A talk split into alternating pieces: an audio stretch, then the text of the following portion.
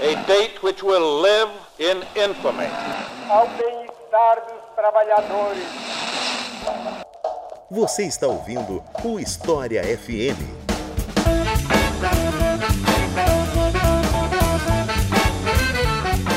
Salve ouvintes do História FM, bem-vindos a mais um episódio do podcast do Leitura Obriga História. Eu sou Iclis Rodrigues e hoje vamos falar sobre a Guerra no Pacífico, mais precisamente o Teatro do Pacífico na Segunda Guerra Mundial. E para falar sobre esse assunto, eu trouxe um convidado que eu já queria trazer há muito tempo e que é dono de um dos meus canais favoritos do YouTube brasileiro quando se trata de história, mais precisamente história militar, Júlio César Guedes. Então, Júlio, fique à vontade para se apresentar. Obrigado, Icles, pelo convite inicialmente. Parabéns aí pelo podcast. Tô muito feliz de estar aqui, cara. Finalmente, né? A gente tá conseguindo sintonizar aqui os horários, os dias para poder gravar esse episódio, que aliás é uma história que eu gosto muito, sabe? Eu sou muito fãzão assim de carteirinha da Guerra do Pacífico. Então, cara, é, como você falou aí, Icles, eu tenho esse canal no YouTube, o Sala de Guerra. Se você quiser diretamente pela URL, né? youtube.com/sala de guerra SDG. E aí lá gente tem vídeos todos os domingos às 11 da manhã, documentários sobre a Segunda Guerra Mundial, a Primeira Guerra Mundial, diversos conflitos da Guerra Fria, conflitos atuais, inclusive agora estou começando a tatear aí um pouco mais no passado, né? Começando com o século XIX. Mas se você tiver interesse em história militar, conheça lá a Sala de Guerra e hoje eu acredito que você vai gostar muito desse bate-papo que a gente vai ter. Então é isso, vamos conversar sobre a Guerra do Pacífico depois dos comerciais.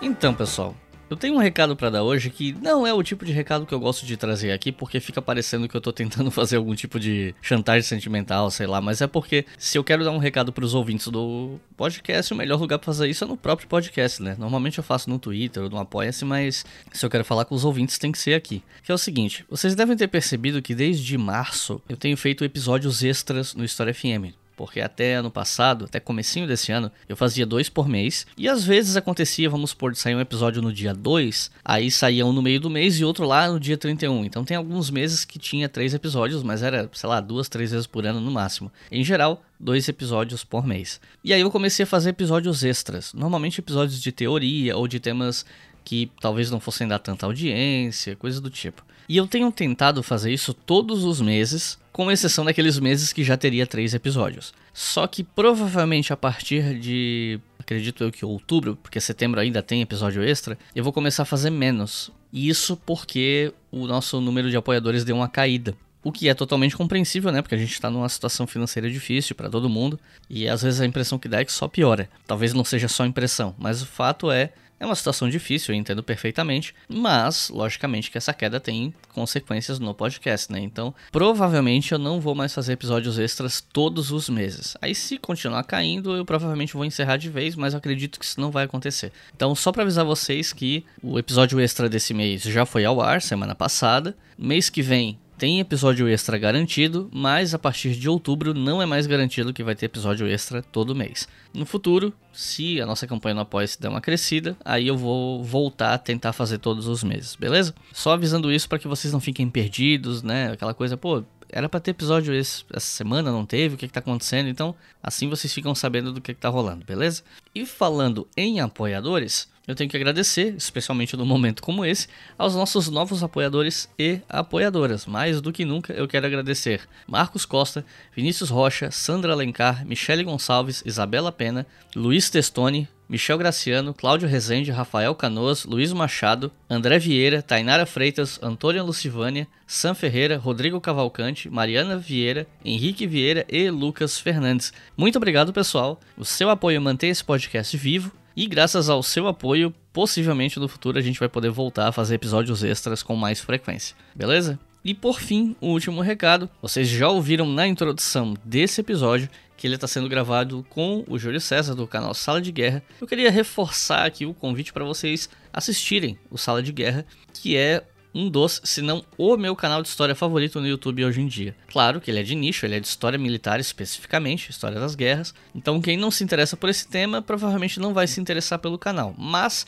se você tiver o mínimo interesse que seja no assunto, assiste o Sala de Guerra que eu tenho certeza que você vai adorar. É um trabalho extremamente bem feito de um ponto de vista de pesquisa, de um ponto de vista técnico, e merece a sua atenção. Já que eu não estou mais fazendo vídeo há mais de um ano no YouTube, então eu pelo menos posso fazer essa recomendação para vocês, né? Então assistam lá o canal Sala de Guerra. Se eu dizendo para vocês assistirem o, o, canal não é convencimento o suficiente, ouve esse episódio até o final que eu tenho certeza que no final você vai querer assistir ao Sala de Guerra. Agora chega de papo e vamos pro episódio.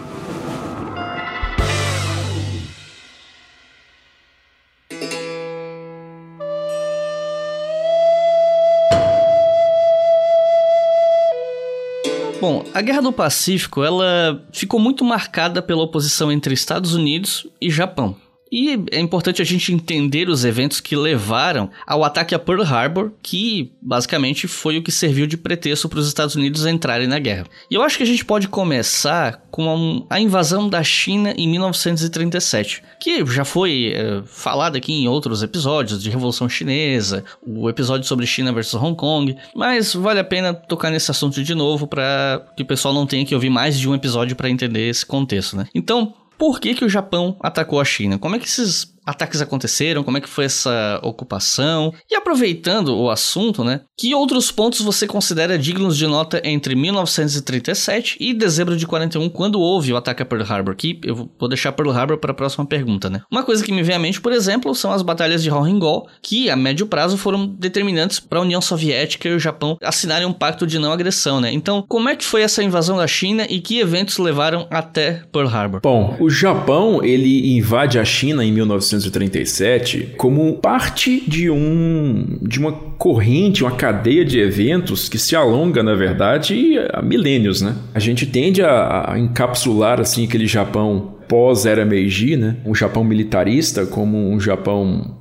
diferente, né? bastante diferente, inclusive, do Japão de hoje, mas vale a gente lembrar que o Japão já lá no século XV, né, século XVI, na verdade, já tinha invadido a Coreia, já tinha invadido a China, né, em invasões mal sucedidas. Por conta de questões tecnológicas, por conta de questões de contingente, o Japão foi mal sucedido nessas invasões, né? Mas você sabe, né, Iclis, que o Japão é a monarquia mais antiga do mundo, né? A dinastia Yamato tem mais de dois mil anos de reino contínuo sobre as ilhas japonesas, então a gente pode, de certa maneira, dizer que o Japão daquela época do século XVI ainda é o Japão de hoje, né? Não, não houve uma ruptura tão grande assim. Então, o ethos japonês continua o mesmo. E esses conflitos na Ásia, né, essa, essa ideia da nação japonesa estar sentada no trono da Ásia, assim como o Reino Unido está né, tá sentado no trono da Europa, né, devido à sua posição geográfica privilegiada ali, insular, fez dos japoneses terem um comportamento muito semelhante. E o Japão ele se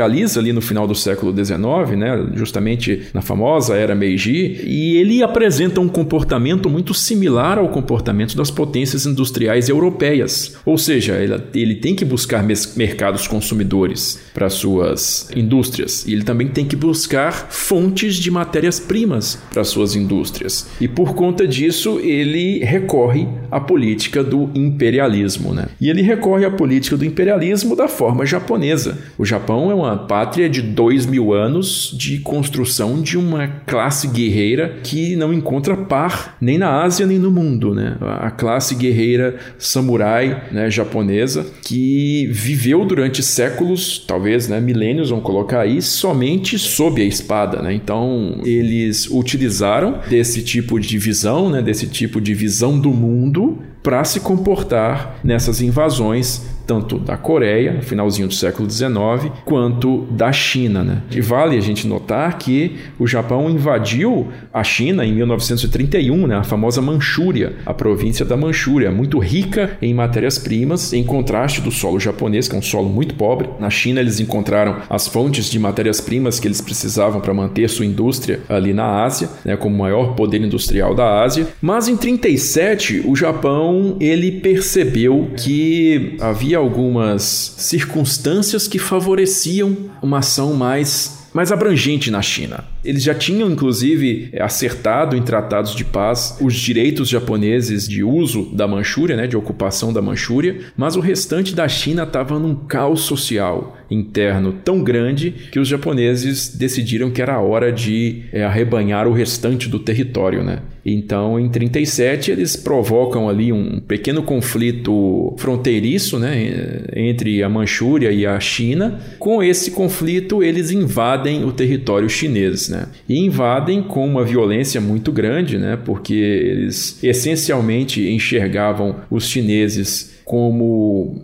né, uma nação inferior, uma nação totalmente descontrolada, uma nação sem qualquer tipo de direito de existir como uma nação independente, né? ou seja, seria mais uma colônia japonesa, uma grande colônia japonesa. Então eles usam desses métodos muito violentos né, contra as forças armadas e a população civil japonesa. Eles se importam muito com a questão do sentimento anti-japonês, né? eles usam esse termo, né? esse sentimento anti-japonês está sendo.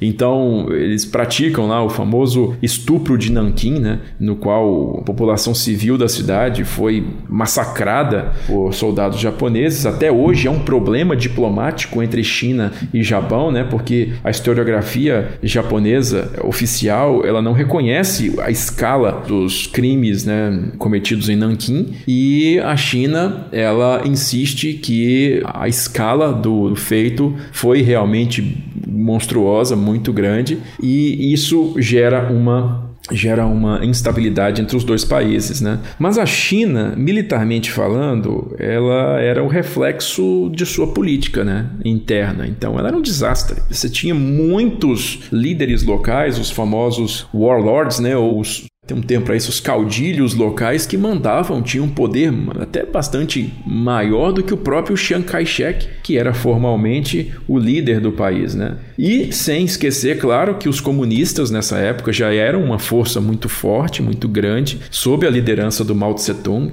E essa guerra civil chinesa, que já ocorria há, há anos né, dentro da China, entre as forças nacionalistas e comunistas, ela vai encontrar meio que uma pausa, né, um, uma acordo selado entre o Mao e o Chiang Kai-shek para que os dois cessem as hostilidades para combaterem os japoneses em paralelo. Então, o, o Japão ele é o, Japão ele é enfrentado pela China, que é ao mesmo tempo ela é abastecida pelos Estados Unidos, a China nacionalista é abastecida pelos Estados Unidos, e a China, muito por conta do, da guerrilha comunista, né, angaria muitas simpatias do Stalin. Então, existe também um esforço de suprimento de armas muito grande por parte da União Soviética na China. Né? Na verdade, a China ela compra material de guerra de qualquer um que está vendendo. Né? Então, tem material de guerra italiano, alemão, inglês na China. Então, todo lugar que vendia arma, a China podia comprar, ela comprava. Era uma desorganização muito grande, né? E nessa guerra, né, de uma frente muito grande, no qual o Japão ele foi realizando desembarques, né, nas zonas costeiras e tomando essas cidades costeiras chinesas no esforço aí para poder isolar o país, né, isolar o governo chinês do contato com o exterior, né, isolar as vias de fornecimento de material para a China. Ele não consegue, na verdade, formar uma única zona de controle, né, de, de, ocupação territorial. São diversas zonas de ocupação territorial permeadas ali por núcleos de resistência chineses que ficam durante anos, né? Na verdade, continuam até o fim da guerra em 1945. Áreas pontuadas assim entre as zonas de ocupação japonesa ainda sob controle chinês, né? Numa situação bastante semelhante, inclusive, àquela que os americanos enfrentaram lá no Vietnã, né? Duas décadas depois. Então você tem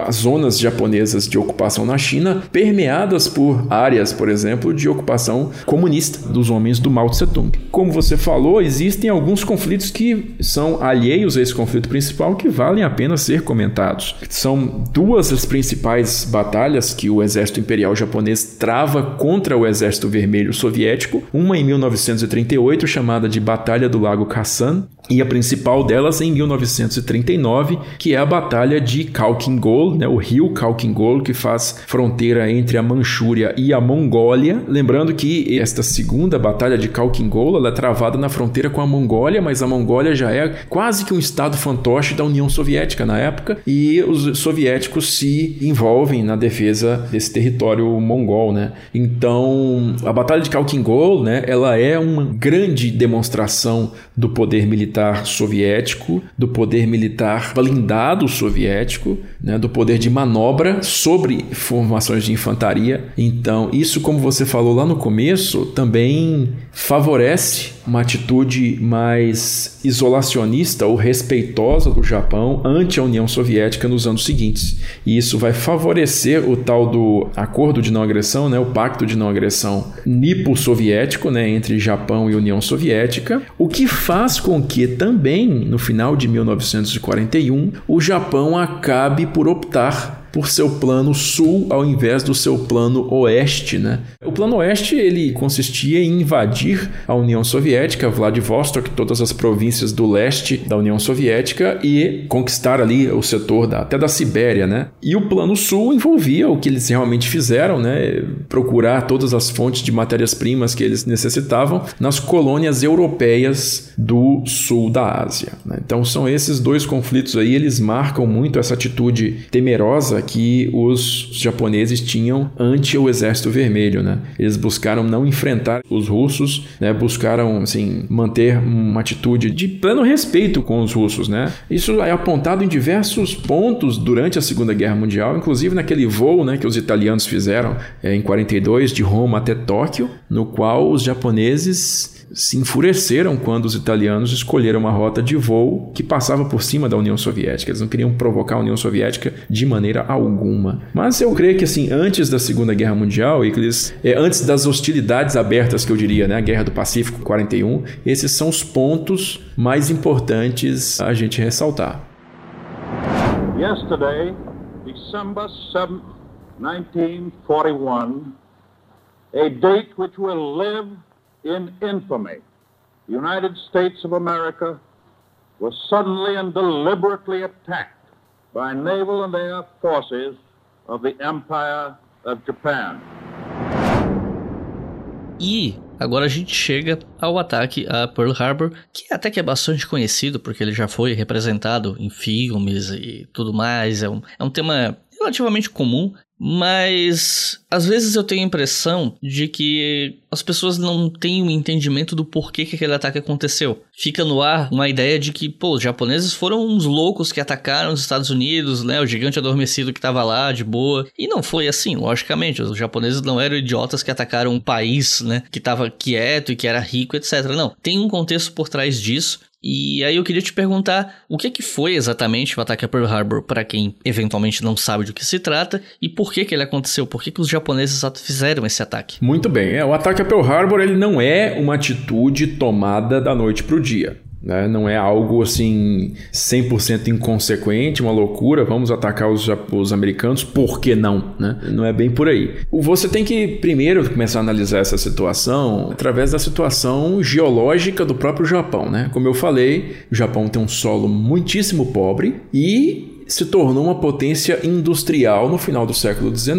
a única da Ásia. Então, o Japão, como uma potência industrial, tem uma necessidade muito grande de manter um suprimento constante de matérias-primas para a sua indústria. Como poder industrial, eles também se tornaram a maior potência militar da Ásia, né? E essa questão deles serem a primeira potência militar da Ásia, a única, né? Isso vem de, como eu falei com você, de uma mentalidade de séculos, né? Afinal de contas, eles nunca tiveram uma interrupção no Estado. O Estado deles continua ininterrupto desde dois mil anos. Então, aquele ethos do que é ser japonês é eu estar sentado no trono da Ásia. Afinal de contas, Deus está comigo porque o imperador é Deus. Né? Para eles, até 1945, literalmente falando, o imperador era Deus. Então, o fato deles nunca terem sido derrotados na história, né? Eu falo derrotados, invadidos e derrotados propriamente dito, porque eles tiveram derrotas em suas invasões continentais na Ásia, mas nada que afetasse a integridade do Estado japonês em si. Então, isso fez com que eles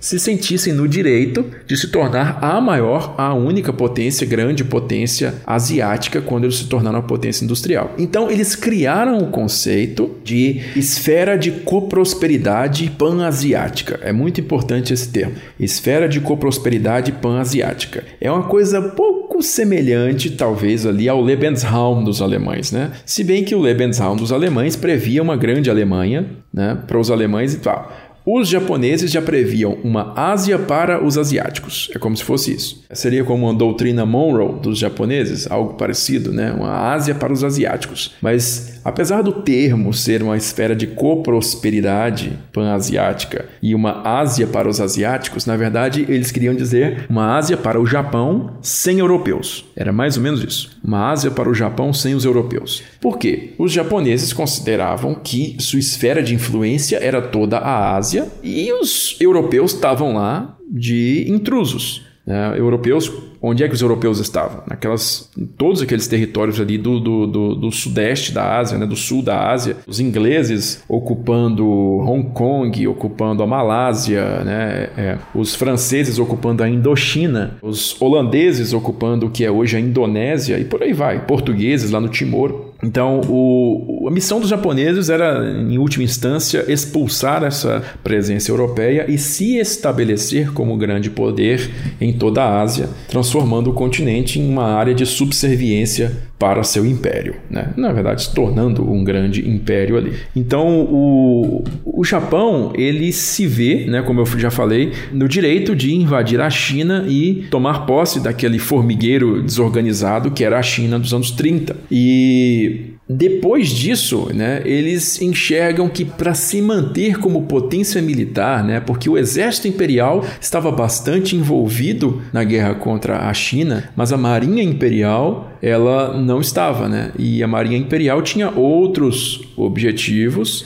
né, de se tornar hegemônica no, nos mares da Ásia, e a Marinha Imperial ela tinha que fazer frente às marinhas europeias, muito principalmente a Royal Navy, né, a maior marinha do mundo na época, e a Marinha norte-americana, que tinha ali uma presença também bastante relevante na Ásia, né? É, vocês vão lembrar que além do Havaí, né, que se tornou um dos estados no final do século XIX, foi incorporado aos Estados Unidos, o Havaí. Depois do Havaí, né, mais para o meio do oceano, existe uma ilha bem no meio do oceano que é Midway, né, meio do caminho. A ilha de Midway também foi ocupada, o atol de Midway foi ocupado pelos americanos. E em 1898 eles tomam da Espanha também é, nas Marianas, Guam, e eles tomam as Filipinas. Né, o arquipélago das Filipinas, que era uma colônia espanhola, passa a ser uma colônia americana no meio do Pacífico. E isso é um problema gigante para os planos japoneses de hegemonia asiática. Né? Acima disso tudo, como eu falei, o Japão é pobre em matérias-primas. Então, sendo pobre, ele depende muito de importações. E a principal importação que os japoneses dependem é o petróleo. E de onde vem o petróleo? O petróleo nessa época vinha muito dos Estados Unidos, é, os poços ali no, no sul dos Estados Unidos, e ele vinha também muito do fornecimento da Holanda, a Indonésia é muito rica em petróleo. Então, o Japão ele se vê numa situação na qual ele se enxerga pressionado contra a parede, porque em 1940, né, depois de uma onda, uma, uma grande frente de pressão política que o presidente Roosevelt impôs contra os japoneses, contra a expansão militar japonesa na China, né, ele congelou os ativos japoneses nos Estados Unidos e proibiu as exportações de aço e ferro para os japoneses e também as exportações de petróleo. Então, sem é, acesso ao petróleo norte-americano, a Marinha Imperial Japonesa ela tinha ali um suprimento limitado a pouco mais de dois anos para sua marinha de guerra, o que colocava toda a posição de hegemonia militar do Japão em risco na Ásia. Inclusive, ameaçando a guerra na China, né? Porque sem petróleo, como que você vai levar suprimento para os soldados em terra e como que você vai manter a China isolada? No Pacífico de todo o resto do mundo. Então, isso vai fornecer uma razão para que os japoneses busquem uma guerra direta contra essas potências europeias na Ásia. Por quê? Eles enxergam que esse petróleo da Indonésia, né, que na época se chamava Índias Orientais Holandesas, e esses outros, os seringais, por exemplo, da Malásia, todas as matérias-primas oriundas da Malásia e da Indonésia eram muito importantes para os planos japoneses de perpetuação de sua condição de potência militar na Ásia, né? Só que aí, né, Iclis, existe um grande problema nesse meio aí, justamente no meio mesmo, que são as Filipinas, porque se você pegar um mapa, o mapa da Ásia, e olhar entre o Japão e as Índias Orientais Holandesas lá embaixo, que hoje é a Indonésia, tem as Filipinas Filipinas. Literalmente, você tem uma pedra no meio do caminho que são os Estados Unidos. Né? Então, se eles tomam a dianteira e iniciam uma operação de guerra contra as enfraquecidas forças holandesas e britânicas ali na Ásia, todo o seu sua linha de suprimento entre essas fontes de matérias-primas e o Japão estão ameaçadas pela marinha e pela força aérea norte-americanas baseada nas Filipinas. E por conta disso, o plano inclui, então, a invasão e eliminação da presença americana nas Filipinas. Por conta disso, veja bem, a esquadra de guerra, esquadra naval norte-americana em Pearl Harbor tem que ser eliminada para que eles tenham, de acordo com o almirante Yamamoto, seis meses de mão livre para agir no Pacífico da forma como quiserem. Então, o ataque a Pearl Harbor ele vem de uma necessidade estratégica de se estabelecer, digamos assim, uma área de livre operação no sudeste da Ásia, né, livre da presença da Marinha americana, porque a Marinha de Guerra é, britânica, né, ela está assim 90% concentrada lá na, na Europa, né? resolvendo nessa época problemas com a Itália e a Alemanha. Então, a presença naval britânica no Pacífico está muito comprometida, eles não consideram assim uma ameaça muito séria ao seu poderio aeronaval, mas a Marinha de Guerra norte-americana é um grande problema. E essa Marinha de Guerra norte-americana tem que ser atacada de forma definitiva para permitir essa liberdade de ação no Pacífico. Por isso eles atacam Pearl Harbor. E o plano do Yamamoto consiste em fazer essa eliminação da Marinha americana, permitir esses seis meses de conquista e, no fim das contas, estabelecer uma linha de dominância no Pacífico, um território tão grande, tão gigantesco, que forçaria os americanos à mesa de negociação. Eles se veriam assim incapazes de atacar o Japão de forma definitiva. Seria uma batalha de desgaste, uma batalha naval de desgaste, no qual o Japão poderia se equilibrar aos norte-americanos e forçá-los à mesa de negociação.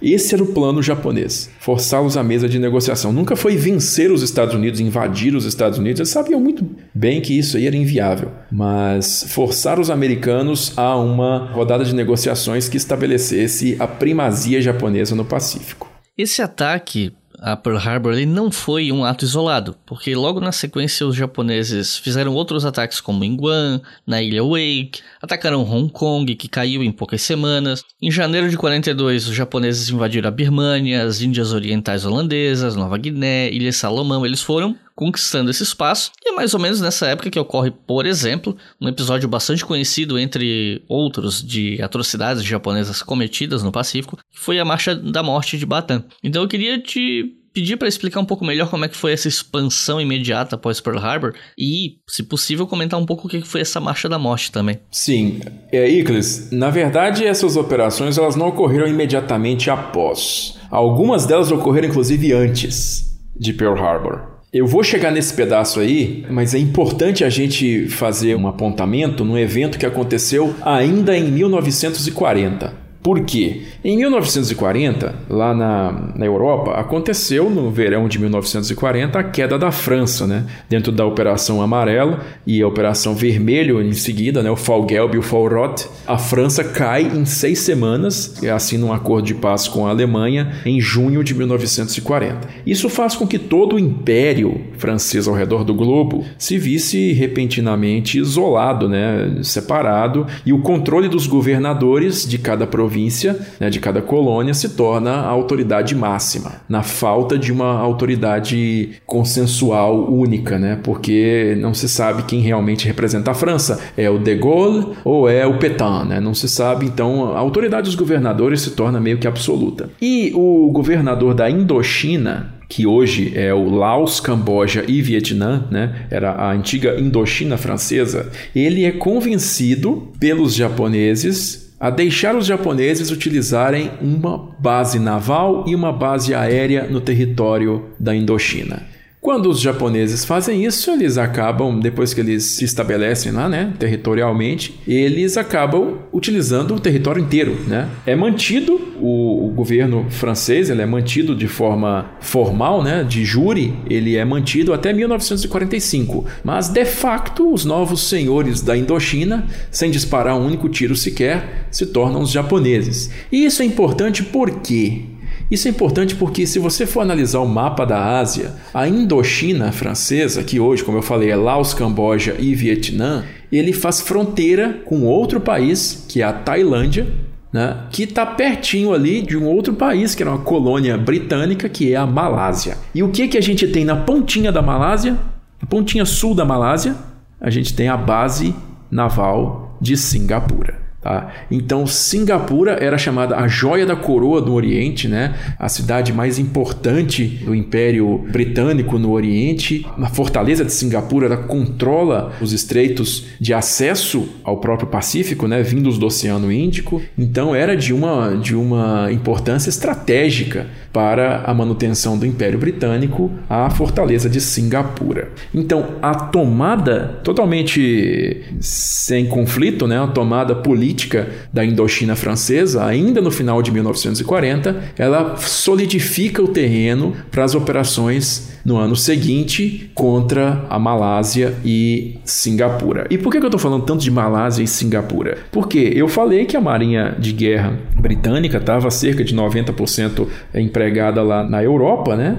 Só que os japoneses sabiam muito bem da importância da localização de Singapura e, justamente por conta disso, sabiam que aquilo ali deveria cair imediatamente, né? o quanto antes deveria ser capturada Singapura, a Malásia e Singapura. Né? E se você olhar em matéria de horário universal, a operação de invasão da Malásia ela começou horas antes do ataque a Pearl Harbor.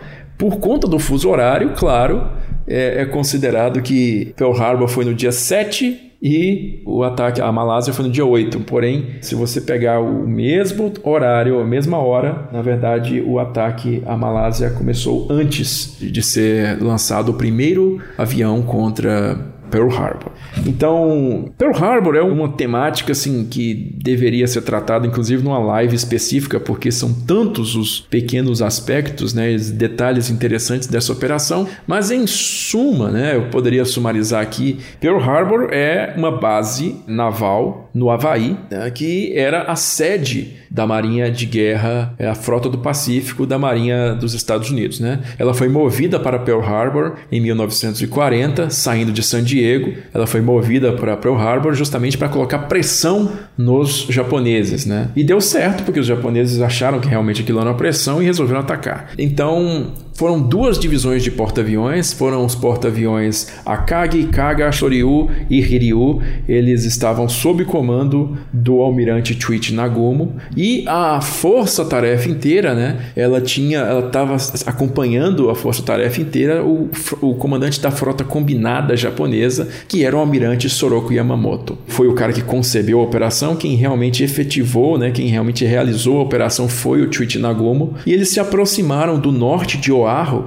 na manhãzinha, né, no final da madrugada do dia 7 de dezembro, que era um domingo, inclusive, e eles, a cerca de 300 quilômetros ao norte do Havaí, portanto, e eles lançaram ali cerca de 350 a 400 aeronaves em duas levas de ataque A primeira leva, inclusive, estava sob comando direto do cara que elaborou as operações aéreas, né? Que era o Mitsuo Fukida. E o Mitsuo Fukida foi o cara que gritou pelo rádio Torá, Torá, Torá, né? Que foi que é tigre, tigre, tigre, é o código para iniciar o ataque quando ele percebeu que a esquadra estava inteirinha lá, ancorada no porto, totalmente alheia ao que estava acontecendo. E aí diversos torpedos e bombas foram lançados contra essa esquadra ancorada. Cerca de oito grandes navios de guerra foram eliminados naquele dia, né? Afundados ou danificados, além de recuperação. Cerca de dois mil americanos também foram mortos, né? E esse ataque foi o que fez os Estados Unidos entrarem de jure na Segunda Guerra Mundial. Os americanos entrarem de jure na Segunda Guerra Mundial, porque de facto, né, Icles, eles já estavam na Segunda Guerra Mundial, eles tinham ocupado a Islândia seis meses antes,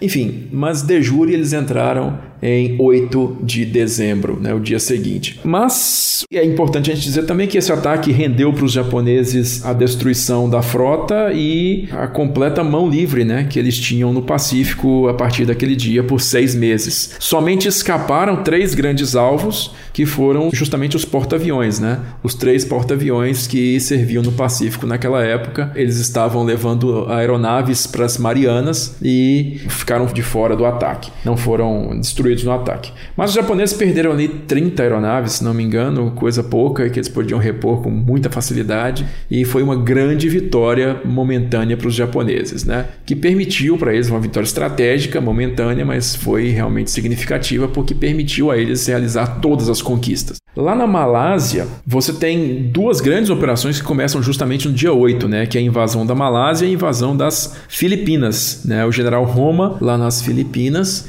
ele começa a invasão do arquipélago, desembarcando no norte das Filipinas, as forças americanas cortadas agora, né, sem apoio naval nenhum, que ainda contava com aquele com aquele efetivo de tempo de paz, né? Enfim, caiu rapidamente as principais forças nas Filipinas e os americanos eles montaram uma defesa que resistiu bastante, né? Até maio de 1942, quando finalmente caiu a última resistência, se não me engano, foi na própria península de Bataan, né? Que foi o último foco de resistência. O comandante das Filipinas na época era o general Douglas MacArthur, que foi autorizado a ser evacuado para a Austrália e o general Douglas MacArthur saiu das Filipinas com aquela famosa frase, né? Eu voltarei, né? Ele disse: Eu voltarei para o povo das Filipinas e para os americanos, principalmente, né? Que está muitos colonos americanos nas Filipinas e ele realmente fez de tudo para poder fazer seu retorno às Filipinas e como a gente vai falar para frente aqui, foi um retorno bastante dramático, né? Midiático. Então, paralelamente à invasão das Filipinas, ocorreu a invasão da Malásia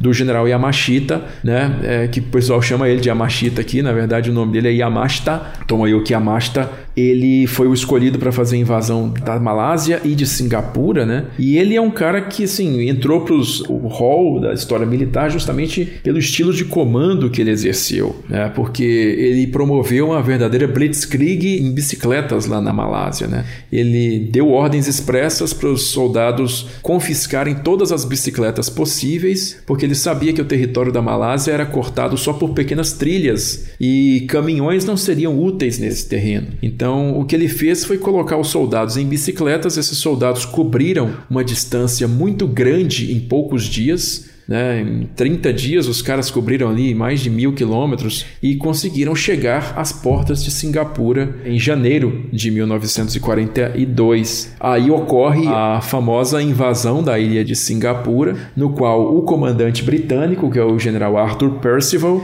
ele se mostra um comandante bastante relutante, né? sem muita iniciativa, e os japoneses conquistam a ilha em pouco menos de uma semana de combate. Né? Então tem a famosa cena também que foi gravada, a rendição de Percival ante a força de Yamashita e Singapura cai, né? Singapura se rende e é considerado por Winston Churchill o momento mais baixo, né? O momento mais negro, o momento mais tenebroso da história do Império Britânico. A maior derrota do Império Britânico em sua história foi a queda de Singapura em 1942. Então, de controle de Singapura, os japoneses agora têm o controle dos acessos ao Pacífico vindo do Oceano Índico né? e também negam aos britânicos sua principal base lá no, no Pacífico. Eles conquistam paralelamente também Hong Kong e logo que é um enclavezinho bastante pequeno e logo em seguida eles partem para a invasão das Índias Orientais holandesas que caem com uma facilidade muito grande porque enfim eram defendidos apenas por tropas coloniais holandesas e em seguida eles invadem as Ilhas Salomão, né? As Ilhas Salomão já são uma operação para poder isolar a Austrália as Ilhas Salomão, particularmente, não tinham utilidade muito, muito grande em matéria de matérias-primas, né? mas ela serve para isolar a Austrália e criar uma barreira.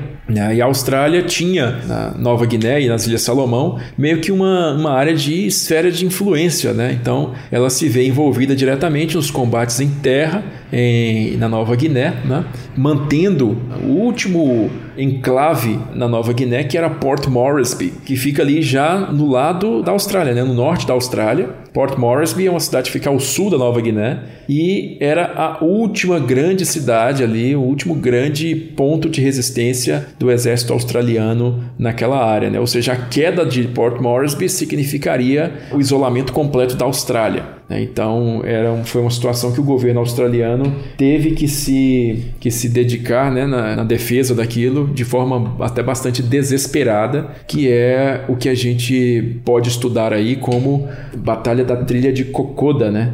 Que os australianos, sim, literalmente perderam a batalha, mas ganharam no fim das contas, né? Levaram no fim das contas, mas perderam militarmente, né? Então, eu queria só fazer um adendo aqui que se você tiver interessado em descobrir mais como foi essa invasão da Malásia e de Singapura, eu fiz dois vídeos sobre isso, um sobre a Malásia, um sobre Singapura, justamente para explicar como é que o Yamashita promoveu essa conquista que estarreceu o mundo na época, né? Devido à sua rapidez, inclusive a brutalidade também que foi manifestada em alguns pontos, né? Um hospital lá no fim das contas teve os enfermos, né? A equipe médica inclusive foi massacrada. O Yamashita puniu os responsáveis na época, mas isso foi promovido aqui no Ocidente como somente a questão do massacre mesmo do hospital. Né? Então, o Japão ele segue né, invadindo a ilha de Wake, como você falou, que fica ali no meio do Pacífico, as Ilhas Marianas, e eles invadem também Guam, Tinian e Saipan, né? essencialmente conquistando um anel de influência gigantesco sobre o Pacífico. Né? Você tem aí, então, a partir disso, a formação da chamada esfera de coprosperidade pan-asiática. Faltou eu falar de uma última grande conquista japonesa na área do sudeste da Ásia, né? que foi a Birmânia né, hoje chamada de Myanmar. Então a Birmânia ela foi conquistada, foi invadida e conquistada pelos japoneses, porque a Birmânia era também uma colônia britânica, mas ela era a, o ponto de partida da única rota no sudeste da Ásia que dava acesso à China por terra, a famosa Estrada da Birmânia. Então, fechando a Estrada da Birmânia, que foi o que efetivamente os japoneses fizeram no começo de 42, fechando a Estrada da Birmânia, a China estava efetivamente cortada do mundo exterior, né? Porque não tinha como mais receber suprimentos. Então se tornou muito crítica a situação chinesa é, eles tiveram que utilizar meios muito secundários para continuar mantendo algum tipo de suprimento, né? E inclusive deu origem à famosa ponte aérea por cima dos montes Himalaia, né? Das montanhas Himalaia, a cordilheira dos Himalaias. Então, que é chamada de a corcunda na época, eles chamavam de The Hump. Então, para poder manter esse suprimento militar da China, muitos aviões de transporte começaram a fazer essa rota perigosíssima por cima do Himalaia até a China, indo e voltando voltando, né, ida e volta, para poder manter o suprimento lá. Claro, um esforço logístico norte-americano que rivaliza com os outros grandes esforços logísticos que eles fizeram tanto durante a guerra quanto posteriormente a ela. E Aí a gente chega num ponto, Icles, que vai levar os americanos à primeira reação militar, né, sim, realmente de porte, que eles apresentaram contra os japoneses, que é o bombardeio de Tóquio no dia 18 de abril de 1942 por 16 bombardeiros B-25, comandados pelo então tenente-coronel James Doolittle. Eles decolaram do porta-aviões Hornet, a uma distância inclusive bem maior do que o esperado da costa japonesa, porque eles foram avistados por barcos pesqueiros japoneses e eles decolaram esses 16 bombardeiros e voaram em direção ao Japão e despejaram ali uma quantidade de bombas ínfima, mas que representou uma vitória moral para o povo americano. Né? Afinal de contas, eles atacaram o coração do inimigo naquela data. Isso representou também um, último sinal de esperança para os últimos resistentes americanos nas Filipinas. Né? Mas, sem qualquer esperança real, eles acabaram sendo derrotados e se renderam no mês seguinte, né? em maio. E aí, como você falou, eles foram forçados a fazer essa marcha rumo norte, né, bastante cruenta, bastante custosa em vidas, um sofrimento gigantesco, que foi a Marcha da Morte de Bataan. Né? Bataan é essa península que fica ali na região oeste das Filipinas, o lugar que eles resistiram por último, e os japoneses forçaram eles a essa marcha rumo norte né? É, e quem demonstrasse qualquer tipo de fraqueza, quem caísse é, na estrada, parasse para poder respirar, qualquer coisa, podia ser baionetado ali. E os, os doentes ficavam para trás, quem não conseguia ficava para trás, muita gente morreu. Foi um, um, cenário infernal, realmente, a famosa Marcha da Morte de Bataan. O comandante em chefe dos Estados Unidos, General Chester Nimitz, prepara-se para defender Midway. Ele tem menos porta-aviões do que Yamamoto, mas ele traz todos eles para preparar uma emboscada. E aí, a gente chega. Tudo bem que eu tô pulando um pouco etapas aqui, mas a gente chega numa das batalhas mais importantes da Guerra no Pacífico, que foi a Batalha de Midway. E aí eu queria te perguntar como é que foi essa batalha e por que, que ela é considerada tão importante? A Batalha de Midway, é, se você olhar lá no, no, mapa, né, você vai pegar a ilhazinha de Midway. Midway, um termo em inglês que ele significa literalmente meio do caminho. Né? Então ela fica meiozinho do Pacífico entre a Ásia e a América. Então a ilha de Midway, na verdade, é, são duas ilhas, né, duas pequenas ilhas, um atolzinho, é, que tinha aí basicamente uma estação de meteorológica e uma base militar, né? Tanto para aviões da Força Aérea quanto aviões da Marinha. Então, a Batalha de Midway ela foi bastante importante porque ela significou um, uma mudança de rumo brusca, definitiva, como eu vou te dizer, nunca se viu na história militar, né, da civilização humana. É, nunca assim uma, uma, uma, batalha foi tão definitiva para mudar o rumo de um conflito como o Midway foi. É, num único dia, né, você começa o dia com uma situação, né, uma potência ela está em sua fase ofensiva, a outra plenamente defensiva, e no final da tarde essa potência está virtualmente condenada, né, literalmente, na verdade, condenada, porque é, suas chances foram literalmente por água abaixo. Mas é, a Batalha de Midway, gente, ela se torna um marco, ela é muito importante porque ela significava para os japoneses um confronto definitivo. Era o confronto definitivo que o almirante Yamamoto buscava contra a marinha de guerra norte-americana, né? Ele buscava esse confronto para poder solucionar o problema que foi criado no ataque a Pearl Harbor, ou seja, os porta-aviões escaparam. Ele tinha que agora acabar com os porta-aviões, porque os porta-aviões tinham feito um ataque aeronaval às Ilhas Marshall, ocupadas também pelos japoneses, né? E esse ataque às Ilhas Marshall, né, dentro do território ocupado pelos japoneses no Pacífico, deixou os japoneses muito preocupados, porque, pô, aí, como é que eles conseguiram isso? Ah, conseguiram com os porta-aviões. São três porta-aviões. Esses porta-aviões, então, eles tinham que ser definitivamente eliminados e, portanto, a marinha japonesa esperava provocar esse encontro na ilha de Midway. Né? Midway, geologicamente falando, ela é o final de uma cadeia de ilhas que se estende desde o Havaí até Midway. Se você olhar, você vai perceber que existe uma cordilheira subaquática ali, cujos pontos máximos, né, os cumes estão fora da água, são essa cadeia de ilhas que termina em Midway. Então, ocupando Midway, os japoneses pensaram, então nós vamos atrair os americanos para uma armadilha e eles vão ser derrotados por nossos porta-aviões, nossas forças de porta-aviões. Os japoneses planejaram simultaneamente uma invasão das ilhas Aleutas, lá no, no Alasca, né, para dividir as forças americanas em duas. Tá? Então, essa invasão das Ilhas Aleutas aconteceu em paralelo à invasão de Midway, né? a operação contra Midway. Só que aí, aí entra o primeiro dos grandes golpes de sorte dos americanos. Primeiro, os americanos jogam verde, né? Eles tinham quebrado alguns pedaços do código naval japonês, não tinham ainda decifrado tudo, mas eles jogaram uma, tiveram uma ideia, né? E jogaram essa ideia no ar, dizendo o seguinte: é,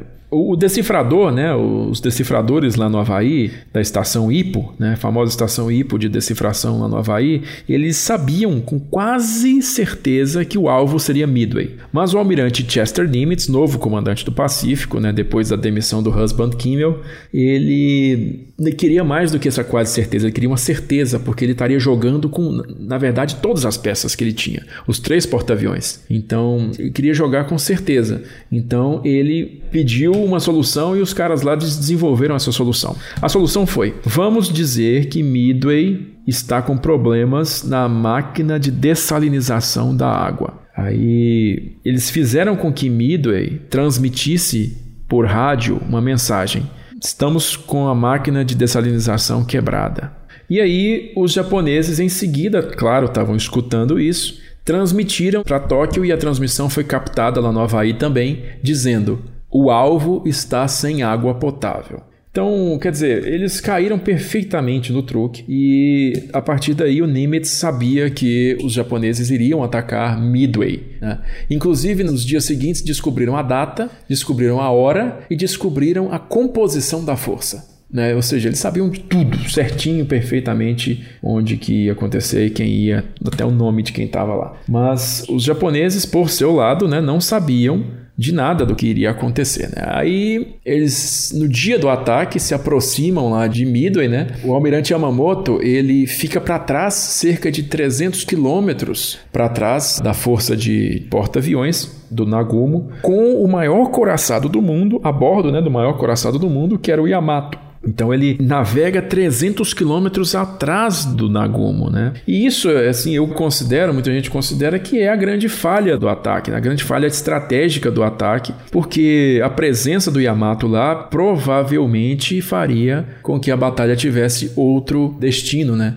Mas a atitude do protecionista do Yamamoto a bordo do Yamato seria justamente para proteger o Yamato, que era o símbolo da nação japonesa, contra um eventual afundamento, né? Na nas mãos de aeronaves de porta-aviões, né? como aconteceu com o afundamento trágico do Bismarck no ano anterior. Né? Então, os japoneses se aproximam de Midway na manhã do dia 4 de junho de 1942 e aí ocorre o segundo golpe de sorte eu acho que Midway foi tão representativa por conta desses estranhos golpes de sorte. Né? O primeiro foi esse, o sinal de rádio, né, que deu muito certo, os caras morderam a isca de uma forma não podia ser melhor. O segundo golpe de sorte acontece na manhãzinha desse dia, 4 de junho, quando o Nagomo ele manda cobrir o horizonte né, com nove aviões de reconhecimento nove aviões de reconhecimento patrulhando o horizonte num leque, né? Como se fosse um leque. Eles abriram e um desses aviõezinhos, um desses aviõezinhos hidroaviões de reconhecimento não foi lançado por um problema é, na hora da decolagem. E justamente este aviãozinho é o que deveria patrulhar a área em que estavam dois porta-aviões americanos. Então, é uma casuística assim que eu não compreendo como que ela foi acontecer, mas é, foi justamente isso que aconteceu. É estranha coisa de Hollywood, parece, mas não, foi isso que aconteceu. Esse avião não decolou e justamente esse deveria, a, na área que ele deveria patrulhar estavam os dois porta-aviões americanos. O Enterprise e o Hornet, tá? Aí o Yorktown estava uh, se aproximando ainda do outro lado da ilha. Então, por conta disso, esse avião decolou com cerca de meia hora, 40 minutos de atraso. Essa meia hora, 40 minutos de atraso foi essencial para que os americanos né, fizessem a primeira jogada em Midway porque eles atacaram a ilha primeiro, os japoneses atacaram a ilha primeiro com torpedeiros, bombardeiros, na verdade bombardeiros, né? Eles atacaram a ilha com bombardeiros e os americanos tentaram jogar tudo em cima dos japoneses e falharam miseravelmente, mas falharam de forma assim crítica. Esquadrões inteiros foram eliminados né, na tentativa de se aproximar da esquadra japonesa. E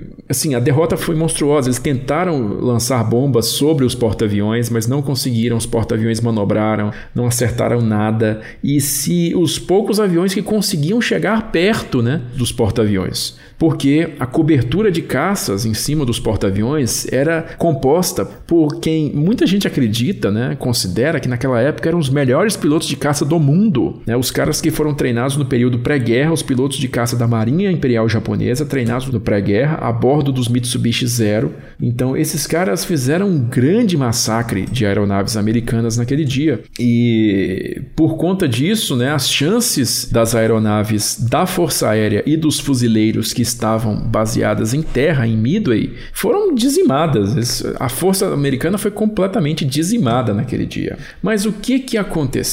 O tal do aviãozinho que decolou atrasado, né, finalmente localizou o Hornet e o Enterprise. E aí eles passaram a informação para o Twitch Nagumo, tem dois porta-aviões ali. Nessa, o Nagumo pensou o seguinte: eu tenho aviões retornando de Midway eu preciso esperar esses aviões retornarem de Midway, eu vou rearmar esses caras com torpedos e aí eu mando eles para enfrentar esses porta-aviões. Isso era o Nagumo, pensamento do Nagumo, né? o comandante geral ali dos porta-aviões, das duas divisões porta-aviões. Tinha um comandante de um dos porta-aviões, do Hiryu, que era o contra-almirante Tamon Yamaguchi, que disse: Temos que atacar agora.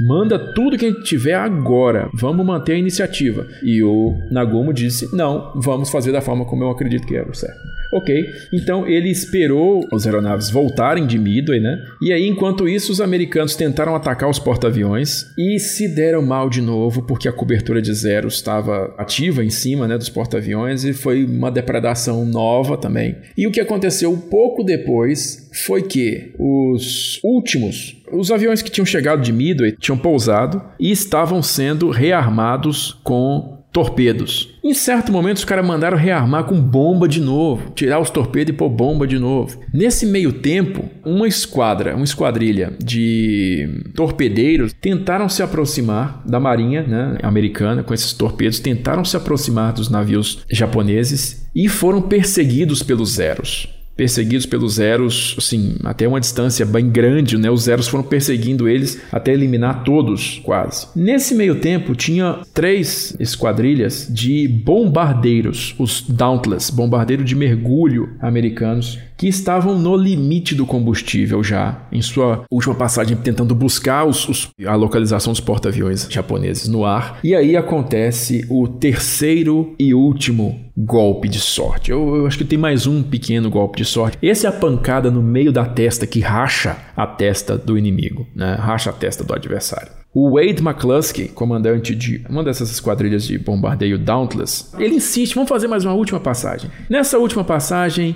ele olha lá para baixo e vê um destroyer. Um destroyer é um navio de médio porte de guerra, né? Não é grande, pequeno inclusive, japonês, rumando numa certa direção. Ele falou assim: "Que é aquilo ali?" Olhou o destroyerzinho, ele falou: "Esse destroyer tá voltando para a esquadra.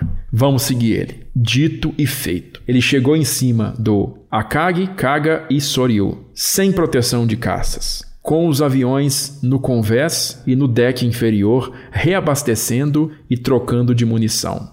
Assim, em outra casuística, os caras conseguem acertar bombas nos três porta-aviões. Nos três. Inclusive, aquele cara que é o protagonista lá do, do Richard Best, né, que é o protagonista do filme, ficou famoso aí, protagonista do filme Midway, ele foi o cara que foi o responsável por atacar o Kaga, né, que foi o, o, o porta-aviões, o segundo porta-aviões a explodir. Ele e outros dois, né, porque todo mundo desceu em cima do Akagi, era para descer em cima dos dois, dividir, todo mundo desceu em cima do Akagi e ele foi no outro e conseguiu afundar o outro, o Kaga. No fim das contas, três porta-aviões, Kaga Hiryu, Kaga Soryu e, e Akagi, foram para o fundo de forma instantânea. Sobrou o Hiryu. Né? As aeronaves do Hiryu, agora com o Nagumo morto, né?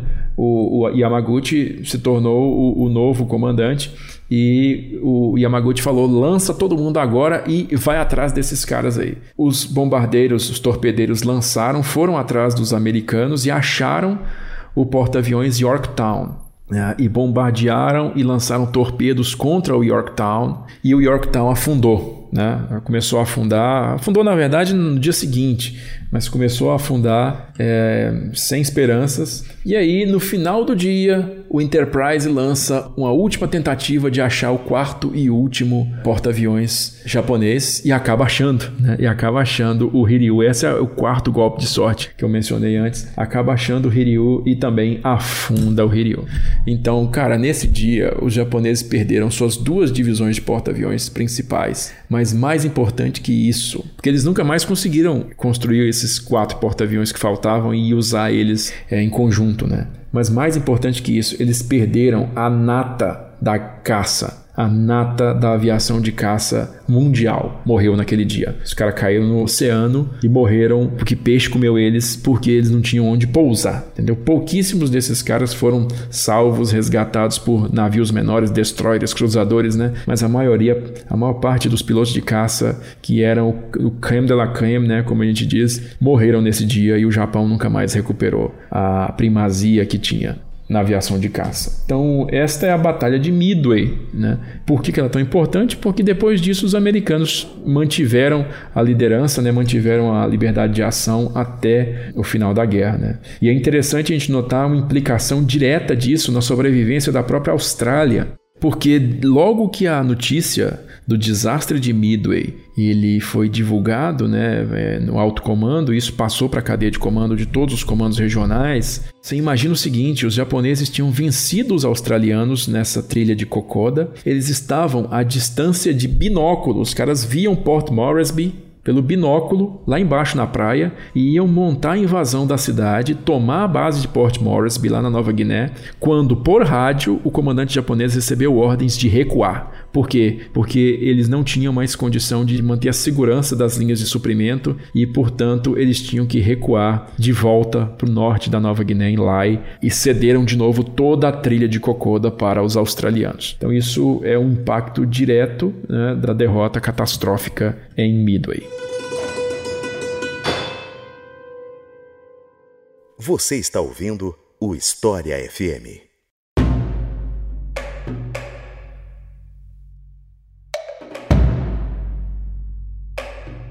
Depois da derrota dos japoneses em Midway, o foco da campanha do Pacífico me parece que passou a ser mais em batalhas terrestres. Não sei se eu estou equivocado nisso ou não. E uma dessas batalhas, uma das primeiras que chama atenção especialmente na cultura popular, é a campanha de Guadalcanal. E aí eu queria te perguntar qual era o objetivo dessa campanha, tanto para japoneses quanto para os aliados? Certo. É, Guadalcanal ocorre em agosto de 1942, ou seja, cerca de dois meses depois da vitória de Midway, né? Então, Guadalcanal está nas Ilhas Salomão, como você falou, está ali a norte, nordeste da Austrália, né? E Guadalcanal serve para que os americanos se estabeleçam naquela região. Tudo ali estava em mãos dos japoneses, então eles precisavam se firmar, firmar ali uma base americana naquela área. É claro que tinha Austrália, mas a Austrália estava longe da área operacional, então você precisa estabelecer uma base, mas você precisa estabelecer uma cobertura de caça. Como que você vai estabelecer uma base sem uma cobertura de caça eficiente, né, que tenha alcance para poder chegar às bases japonesas? Então, você tem que ter uma base, na verdade, nas ilhas Salomão, tá? Então, Guadalcanal é uma ilhazinha, cara, pequena, ela não é assim a principal ilha, nem nada importante. Mas os americanos selecionaram aquilo porque era um alvo de um tamanho interessante, de um tamanho tamanho ideal para a primeira operação deles, né, que foram os fuzileiros navais que realizaram. E também eles sabiam que os japoneses estavam construindo uma, uma pista de pouso e já estava bastante adiantada a construção dessa pista de pouso em Guadalcanal. Então, Guadalcanal foi invadida em agosto de 42 pelos fuzileiros navais e os fuzileiros navais enfrentaram ali resistência na praia, né, no desembarque, depois durante todo o avanço até essa pista de pouso. É, Guadalcanal foi inicialmente defendida, né, apoiada a invasão pelo ar pelas aeronaves dos porta-aviões, né, e cerca de é, alguns dias, menos de uma semana depois do início dos combates, eles conseguiram conquistar essa área do aeródromo, né, do aeroporto.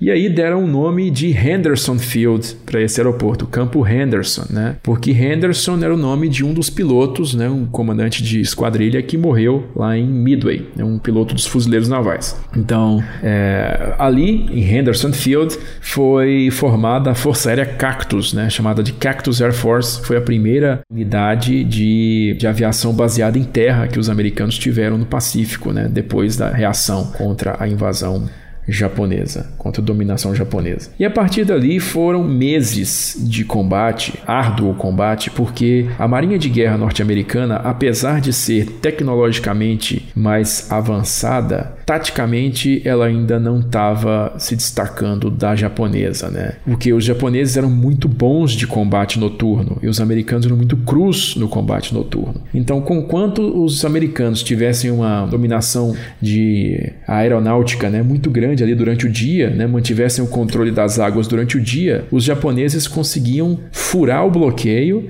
e suprir suas tropas na ilha durante a noite. Então, na verdade, Guadalcanal prosseguiu até o começo de 1943, se não me engano, foi em fevereiro de 43 que as últimas resistências japonesas em Guadalcanal foram vencidas, né? E aí realmente os americanos puderam estabelecer um pé firme ali no sul do Pacífico, né? Importante a gente dizer que essa campanha ela setou o tom para o resto da guerra, né? Porque foi ali que os americanos descobriram que os japoneses não se rendiam, né? Não tinha esse costume de se render, conforme os inimigos históricos deles sempre se rendiam, né? Seja os alemães, os ingleses, qualquer um.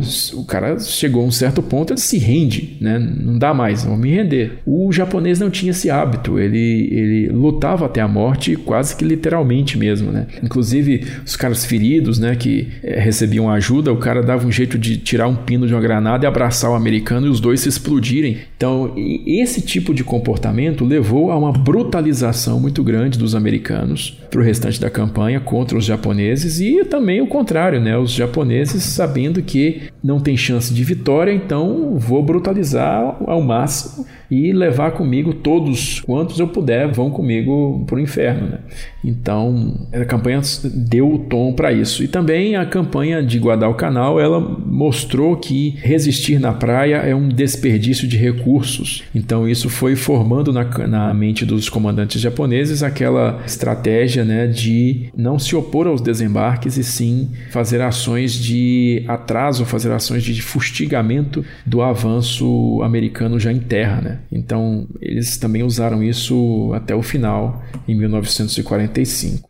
E outra campanha importante dessa época é a campanha da Birmania. O que, que a gente pode falar dessa campanha? Birmania, ela, como eu falei lá no começo, era bastante importante porque era de lá que partia a única estrada de acesso à China, né? A famosa estrada da Birmania. Por isso os japoneses tomaram o território e acabaram fechando o acesso terrestre à Birmania. Mas os aliados, né, tinham então duas grandes preocupações com essa presença japonesa na Birmania. Primeira preocupação era justamente a pressão logística que isso exercia sobre a China. Então, era algo que demandava uma atenção imediata a reabertura da estrada da Birmania com a China. Portanto, os americanos se dedicaram sobremaneira, de forma né, logística, a permitir que essa campanha na Birmânia se concluísse e a estrada da Birmânia fosse reaberta. Mas a dedicação de tropas, né, inclusive, foi bastante limitada por conta dos compromissos deles na Europa e no, em outras regiões do Pacífico, que fez com que essa campanha da Birmânia fosse lutada por tropas de origem britânica, em sua maioria, né, em grande parte tropas coloniais coloniais britânicas. Não eram só tropas europeias do Reino Unido, não. Então, o segundo grande problema da Birmânia foi que a Birmânia fazia fronteira com a Índia, né? E a Índia era a maior colônia britânica ali no Oriente e a Índia passava por um processo interno muito turbulento, com o Gandhi né, forçando grandes protestos pacíficos, né, massas de pessoas, de indianos, protestando contra a dominação britânica da Índia. Então já meio que ficou assim acertado um grande acordão para que a Índia ajudasse os ingleses nessa luta contra os japoneses, e no final das contas eles cederiam à independência da Índia para os indianos, né? A independência do país aos indianos. Só que o Gandhi não era o único, né, cara, que queria a independência da Índia e ele era o único cara que queria isso de forma de não confrontação, né? Existiam outros grupos que queriam confrontação aberta. Tinha, tem um cara chamado Subhash Chandra Bose, inclusive, que esteve na Europa, era um grande líder indiano, né? Queria o confronto aberto ali, resistência armada. Ele teve na Europa, ele conversou com Himmler, né? Sobre é, abertura de unidades indianas é, para servirem com o exército alemão e posteriormente é, serem transferidas lá para a Índia. Então existiu né, a Legião Tigre indiana que lutou com a Wehrmacht lá na Europa e o Bose ele foi enviado em 43, se não me engano, ele foi enviado para o Pacífico através de uma operação muito interessante que envolveu a coordenação de submarinos japoneses e alemães ali na costa de Madagascar. E por conta justamente dessa transferência do Bose para a Ásia, os ingleses temeram muito pela segurança da Índia. A segurança que eu digo, a estabilidade da Índia naquela época. E em 1944, né, numa demonstração assim clara ainda poder ofensivo muito claro, os japoneses invadiram a Índia, né, na famosa batalha de Imphal, né, que muita gente considera a maior batalha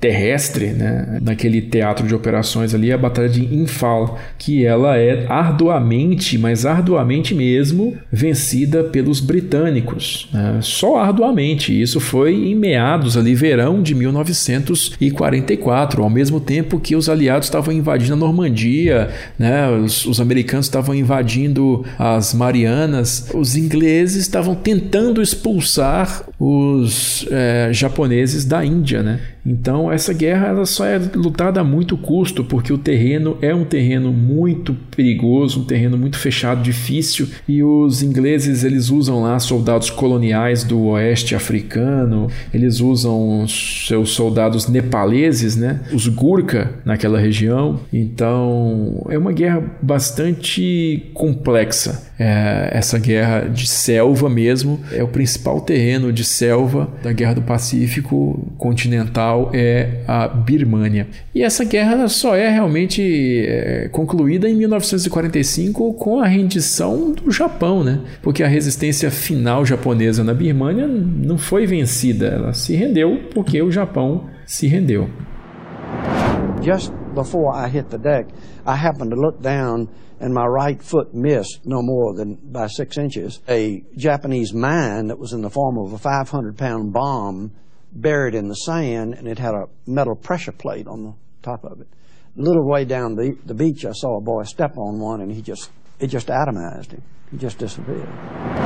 E em 1944, os aliados começaram uma ofensiva para expulsar os japoneses das Ilhas Marianas, que foi uma ofensiva bem significativa, onde ocorreram batalhas como a Batalha de Peleliu, que aliás é, ficou relativamente famosa depois que ela apareceu na série The Pacific, né? Guadalcanal também aparece na série, mas enfim. Como é que foi essa ofensiva? Bom, é, a partir do momento em que os americanos fincam o pé lá na, nas Ilhas Salomão, né? Eles começam a efetivar então a, a reconquista, né? A retomada da, do Pacífico. Então, aí as forças elas vão ser separadas em duas. Por questões políticas, o comando é separado em dois. Então, existe um comando do Pacífico Central sob ordens do almirante Chester Nimitz e o comando do Sul, né, Sudeste, Sudoeste, do Pacífico sob comando do general Douglas MacArthur. Enquanto Nimitz tem o, a tarefa de abrir um caminho no coração do domínio japonês e atacar o Japão em si,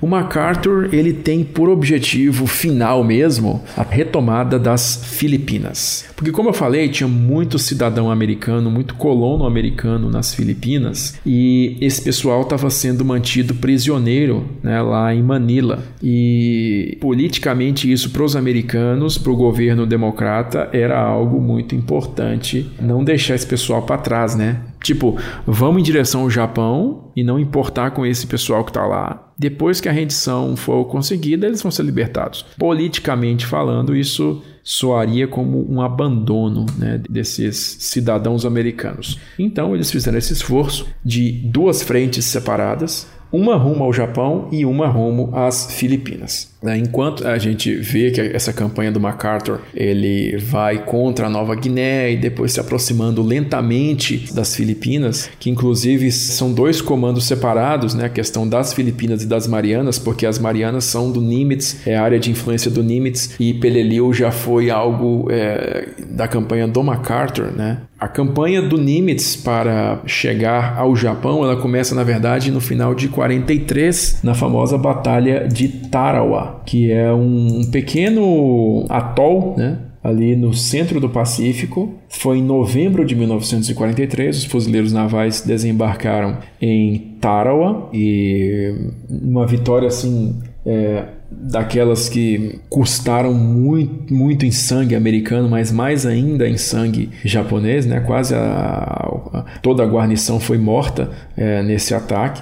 Eles começam então a realmente se estabelecer no centro do Pacífico e Tarawa se torna ponto de partida para a invasão das Ilhas Marianas, né? E as Ilhas Marianas vão ser invadidas ali em junho de 1944, paralelamente à invasão da Normandia dia lá na Europa, né? E as Marianas, elas são muito importantes porque inicialmente tem Guam, que era uma colônia americana, né? então é importante tomar Guam, mas as Marianas inteiras eram importantes porque as Marianas estavam ah, no centro do Pacífico a alcance operacional de uma nova aeronave que tinha acabado de se tornar operacional nos Estados Unidos, né? que na época se chamava de super bombardeiro né, o B-29, o Boeing B-29 Super Fortress. Né? E, e, esse avião, cara, ele não era nada menos do que uma revolução aeronáutica em todos os sentidos. Ele era diferente de todos os outros no porte, na capacidade, era um grande monstro na época. Hoje, é claro, um avião considerado inclusive pequeno, né, em comparação com o B-52 que está aí, mas na época era um grandíssimo de um monstro. Quadrimotor, o primeiro avião a ser pressurizado realmente, né, permitia um, uma é, de uma altitude de bombardeio de 10 mil metros, similar à altitude de voo hoje dos jatos. Né?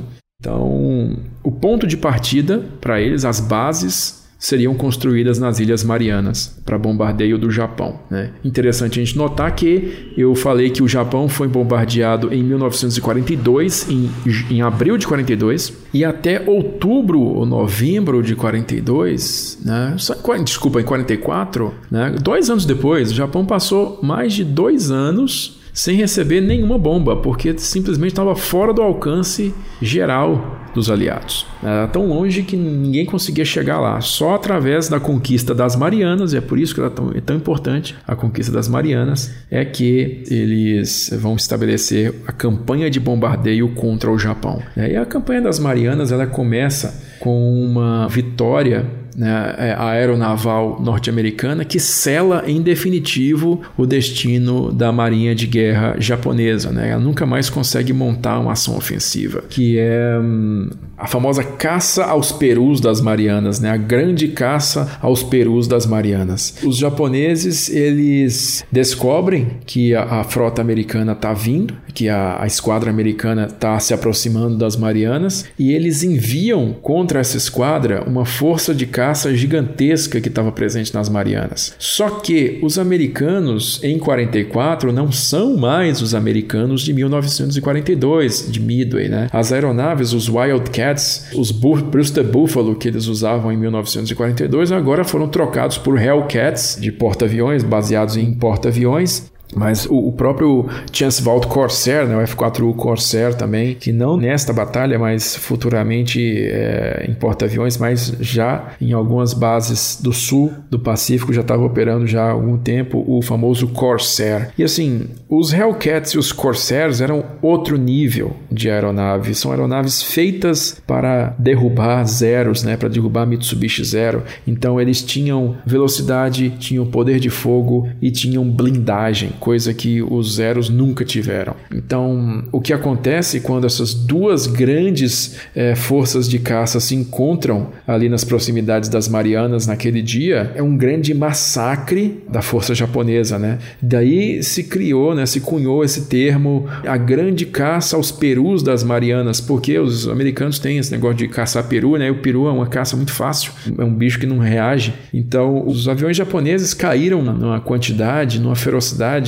muito grande. Eles filmaram tudo isso a cores, né? Essas filmagens que a gente vê de combates no Pacífico, a coloridas, que diversos documentários apresentam, essas filmagens são oriundas, é, em sua maioria, deste dia, né? Da grande caça aos perus das Marianas. Foram 400 aeronaves japonesas que foram derrubadas nesse dia, então realmente foi um algo que eles nunca mais se recuperaram, né? E tomou ali mais cerca de um mês, um mês e pouco para acabar com todas essas essa resistência terrestre nas Marianas. E depois disso, o B-29 os engenheiros da Marinha dos Estados Unidos, eles construíram nas Marianas o que na época eram as maiores pistas de pouso do mundo. Né? Você imagina isso, a maior pista de pouso do mundo em 44, 45 era onde? Ah, numa ilhazinha lá no meio do Pacífico. Mas Peleliu é uma ilha nas proximidades já das Filipinas, né? A invasão de Peleliu foi ordenada pelo MacArthur para se conseguir uma base aérea para apoio aéreo à invasão das ilhas Filipinas, né? Do arquipélago das Filipinas. Mas aquela invasão de Peleliu, ela foi tão custosa, ela custou tão mais do que se esperava que a utilidade dessa pista de pouso para a invasão das Filipinas foi minúscula foi, foi quase inútil né, a, a, utilidade dessa pista de pouso. Então, na verdade, a força americana que foi envolvida na captura de Peleliu se transformou quase numa vitória pírrica né, no, no, no, no contexto maior. Tem até um livro que tem isso no título. Eu esqueci o nome do autor, mas tem um livro que o título se refere à vitória em Peleliu como uma vitória de pirro mesmo. É. Justamente. Eu não sei quem é o autor também, não. É, eu não tô lembrando, mas eu, eu, eu tenho esse livro no Kindle em algum lugar. E, e, de fato, foi uma batalha bem, bem complicada. Você pega os relatos do Eugene Sledge, por exemplo, que é um dos personagens da The Pacific, né? O cara falando lá deles lutando em temperaturas de 45 graus, sem água, porque os japoneses jogavam óleo nas fontes de água da região para os americanos não poderem tomar água. E eles tendo que usar tablete de sal para, Enfim, é um inferno. Um inferno. E no final das contas não serviu para muita coisa, né? Tendo tomado as Ilhas Marianas no verão de 1944, o implacável rolo compressor americano estava a 2 mil quilômetros de Tóquio, ao alcance do bombardeiro B-29. E uma outra batalha que ficou bem conhecida por conta do cinema, embora isso já seja 1945, né? É a Batalha de Iwo que ficou super conhecida na, no começo dos anos 2000 por conta do Conquista da Honra e o Cartas de Iwo do Clint Eastwood. Também aparece, né? The Pacific e tal. E aí eu queria te perguntar sobre essa batalha exatamente, o que é que a gente pode falar de Iwo.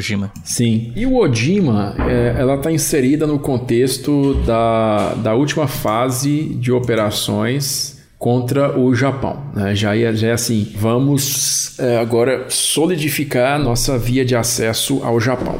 Por que, que ela é importante? Primeiro, porque ela é parte do território japonês. Ela não é mais um território conquistado pelos japoneses que nós estamos liberando. Agora ela é, nós estamos invadindo o Japão em si. Se você quer uma comparação, é meio como Fernando de Noronha. E o Odima é Fernando de Noronha. Na verdade, nem é Fernando de Noronha, é como se fosse o Penedo de São Pedro e São Paulo, porque Fernando de Noronha é Okinawa, já de maior porte.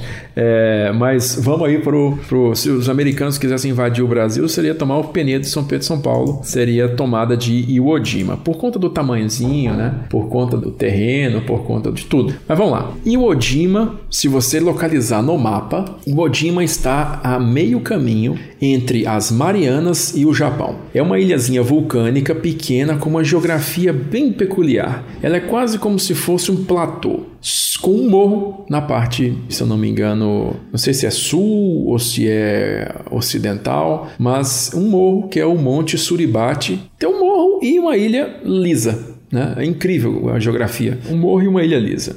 E lá, né, os japoneses tinham uma grande base aérea. E essa grande base aérea tinha que ser capturada por duas razões. Primeiro, a partir dessa base aérea, os japoneses conseguiam atacar as Marianas. Tá? Eles montaram alguns ataques às Ilhas Marianas através dessa base de Iwo Jima. Ou seja, eles conseguiam fustigar as bases dos B-29. E o comandante da Força Aérea, claro, não estava nem um pouco feliz com isso. Primeira coisa, tem que eliminar a possibilidade dos japoneses atacarem as Marianas. Segundo, ao mesmo tempo, você vai estabelecer uma base de segurança para as operações dos B-29. Porque você imagina que na distância de 8 mil quilômetros da viagem de volta do Japão, das Marianas até o Japão, é uma distância monstruosa dessa, não existe nenhuma única base para poder servir de alternativa caso um problema mecânico ocorra, né? Caso uma aeronave danificada tenha que pousar mais cedo, não existe nada. Então Iwo Jima seria essa base. Então capturar Iwo Jima era essencial, né? Por essas razões operacionais e também uma razão política, tá? Porque a guerra no Pacífico já ia dois anos de esforço, muita gente morta e as pesquisas de opinião, né? O apoio à guerra no Pacífico lá nos Estados Unidos não estavam muito boas, não. O pessoal se importava muito mais com a guerra na Europa do que com a guerra no Pacífico. Mas aí você imagina as notícias, né? Desde 1944, assim. Americanos tomam Roma, americanos tomam Paris, americanos tomam Bruxelas. É, e aí no Pacífico, americanos tomam Peleliu, americanos tomam Saipan. Que diabo é Saipan? O que é Peleliu? Ninguém sabe, ninguém se importa, entendeu? Então era necessário ter uma grande vitória midiática para reacender o interesse do povo na guerra no Pacífico. Então, Iwo Jima foi invadida no dia 19 de fevereiro de 45, depois de três dias de bombardeio maciço assim da ilha, mas que na verdade não adiantou muita coisa, porque o comandante de Iwo Jima, né, o general Kuribayashi, Tadamichi Kuribayashi, ele acertadamente descobriu que a melhor maneira de se defender né, da invasão seria cavar túneis, porque o poderio aeronaval americano é inconteste e eles iam bombardear a ilha de todo jeito e o que tivesse acima do solo ia ser destruído. O que, que ele fez? Ele moveu tudo para baixo do solo e ele conseguiu manter suas forças no estágio de conservação muito bom, apesar dos três dias de bombardeio. Então, quando as primeiras levas dos americanos chegaram à ilha, eles foram recebidos com uma ferocidade gigantesca pelos japoneses. Né? Você imagina que é uma ilha realmente minúscula. Se você pegar um mapa e ver Iwo Jima, é uma ilhazinha, cara, é coisa ridiculamente pequena, mal cabe a própria pista de pouso. Mas foi a batalha em termos de vida, né, em proporção mais custosa da Guerra do Pacífico para os Estados Unidos. E também a guerra na ilha, né, até se vencer a última resistência, foi mais de 30 dias de batalha contínua para se vencer a última resistência japonesa na ilha, né? sendo que alguns soldados japoneses continuaram escondidos até o final da guerra. Assim, até o final da guerra aparecia de vez em quando um japonês ali, você tinha que despachar a gente para correr atrás do cara, porque é, o estado né, de preparação das defesas realmente foi muito bem feito. E aí, em Odima também, no segundo dia dos combates, a gente tem aquela que talvez seja a mais famosa imagem da Guerra do Pacífico, né? que é o hasteamento da bandeira americana no topo do monte Suribate, né? que é aquela foto famosa dos cinco soldados, né? os cinco fuzileiros lá, fincando a bandeira americana no topo do monte. Né? E existe inclusive uma filmagem colorida e essa foto famosa que ilustrou revistas e jornais, tudo no país inteiro. Então, essa foto, na verdade, foi a grande vitória midiática que o governo precisava. Né? Fincamos nossa bandeira em território japonês. Então, aí realmente o público deu, ó, então quer dizer que nós estamos vencendo de verdade, né? Não estamos mais no fim do mundo ali salvando ilhazinha que só tem macaco e, e coco, enfim. Agora eles tinham uma vitória factível em mãos. E a partir disso aí, eles começaram a fazer com que os B-29 danificados, né, nessa campanha de bombardeio contra o Japão, pousassem lá e salvaram muito mais tripulações, né? E a partir de abril de 1945, né, ou seja, pouco mais de um mês depois da conclusão das operações em terra em Iwo Jima, pousou em Iwo Jima o sétimo comando de caças dos Estados Unidos, que finalmente deu cobertura de caça para os bombardeiros B-29 em missão contra o Japão. Então, a partir daí, cara, não tinha mais o que falar, né? Tá vindo avião aqui todo dia socar bomba na gente e os poucos caças que a gente consegue fazer decolar contra esses bombardeiros agora estão sendo derrubados. Por quê? Porque os caras têm escolta de caças. Então, os Mustangs, né, os P-51 Mustang de longo alcance, agora começaram a escoltar os aviões, os bombardeiros até Iwo Jima, até o Japão, partindo de Iwo Jima.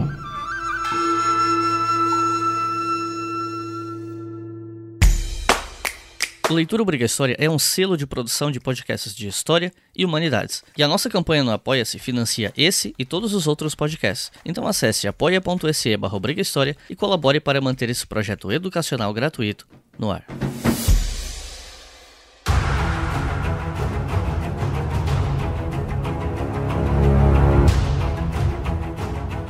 Falar do final da Guerra do Pacífico é um pouco complicado porque são várias regiões que são libertadas do, das ocupações japonesas, né? Tem Birmania, China, Vietnã e por aí vai. Então, eu quero deixar mais em aberto para você falar livremente sobre como foi essa derrocada japonesa no Pacífico pouco antes das bombas atômicas, né? Eu quero dedicar essa próxima pergunta depois dessa, né, pra, pra gente falar das bombas atômicas, mas dessa aqui falar sobre a queda do Japão nas diferentes regiões, né, pela Ásia.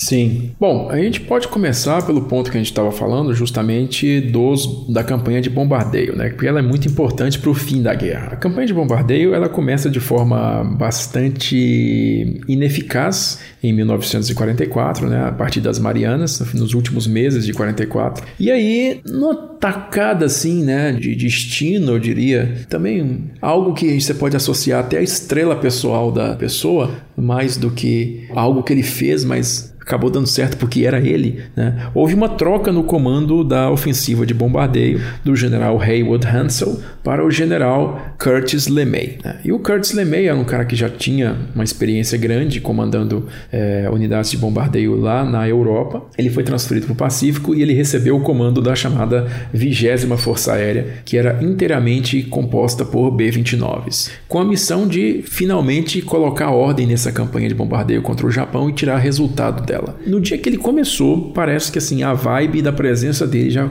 começou a fazer as coisas darem certo. E ele estabeleceu novos procedimentos, ele inspirava um respeito muito grande por parte das tripulações. Isso fez com que a campanha ganhasse força na passagem de ano de 1944 para 1945. Acontece que no começo de janeiro, né, ali no mês de janeiro de 1945, o LeMay encomenda um estudo ele encomenda um estudo estatístico do Japão e dos alvos japoneses, né? Então ele descobre através desse estudo estatístico que é realizado entre diversas pessoas, né? Um dessa, uma dessas pessoas é o Robert McNamara, que vai ser secretário de defesa, se não me engano, secretário de Estado de Defesa do, do Lyndon Johnson, né? Nos anos 60. Então o Robert McNamara é um dos caras que compõe esse relatório e ele diz o seguinte esse relatório: a indústria japonesa ela é altamente dependente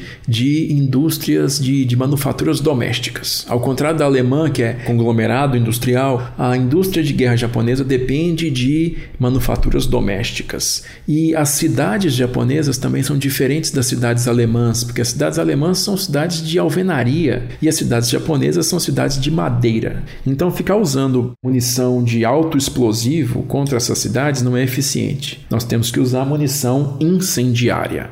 E aí o Limei ordena o uso de munição incendiária, mas com uma diferença, né? O Lemay manda descer a altitude de bombardeio de 10 mil metros para 3 mil metros. Lembrando que a 10 mil metros quase nenhum avião japonês consegue alcançar os aviões americanos lá em cima, né? Eles não têm essa capacidade de voar nessa altitude tão grande. Mas também nessa altitude tão grande acontece um fenômeno de espalhamento de bombas tão grande que nenhum alvo consegue ser destruído com espalhamento de bombas né, liberadas a 10 mil metros. Ele manda então, ordena a redução da altitude para 3 mil e por conta de que essas missões seriam realizadas à noite, ele manda retirar o armamento defensivo dos B-29. E isso gera um terror muito grande nas tripulações, mas na noite de 9 de março de 1945, ele envia 300 B-29 contra Tóquio e nessa primeira missão incendiária, ele literalmente queima Tóquio. Ele promove, assim, é claro que não é ele, né? Mas assim, o cenário, a casuística toda, todos os elementos daquela noite, vento, temperatura, pressão atmosférica, tudo isso, umidade, faz com que os incêndios sejam propagados de uma maneira monstruosa e completamente inutilizam os esforços dos bombeiros japoneses em apagar os incêndios, né? Então isso resulta nos incêndios mais quentes registrados na história do planeta Terra né? e também num saldo de 100 mil mortos em Tóquio naquela noite de 9 para 10 de março de 1945. Nós estamos falando de rios fervendo, né, de rios no meio de Tóquio, a água ferver. Está falando de destruição completa e total da cidade. Né? 130% de área destruída. Como é que você consegue 130%? É porque a área planejada para ser destruída foi excedida em 30%. Então é um, um desastre completo. Esse número de mortos não encontrou paralelo nem nos bombardeios atômicos, mataram menos gente do que esse. Então a derrocada do Japão começa aí, né? E aí você tem também a famosa invasão da ilha de Okinawa em abril de 1945, que aí, como eu falei, a Fernando de Noronha é mais perto do Japão, é cerca de 500 quilômetros do Japão, já é uma ilha grande, é como se fosse uma pequena província realmente além mar, e com a população civil muito grande. E nessa ilha de Okinawa, o exército imperial faz com que os civis se, se joguem contra as tropas americanas, né? Se joguem contra soldados americanos com lanças de bambu, né? Armados com lanças de bambu, que os caras amarrem minas no corpo e se joguem contra tanques, né? Então é um massacre, um cenário de inferno que também é retratado ali no episódio 9 do The Pacific, que é o episódio que eu considero o mais denso, né? O mais nervoso de todos eles, né? Principalmente aquela cena que a mulher lá tá com o bebê e a mulher tá minada e os caras explodem a mulher com o bebê, é uma desgraça, não tem o que falar, aqui é uma desgraça completa. Desculpa te interromper, eu queria só fazer esse relato. Eu já li muita coisa sobre a Segunda Guerra Mundial e quando você lê sobre o assunto, você lê é, é, relatos horríveis, assim, de situações terríveis, tipo, bebê tentando mamar no seio da mãe morta no meio da rua, ou então uma guerrilheira soviética, uma partisana, é afogando o bebê, tipo, com os, os partisanos fugindo para um lago para escapar um, dos nazistas e tendo que afogar o próprio filho, porque se ele chorar, os nazistas vão matar todo mundo.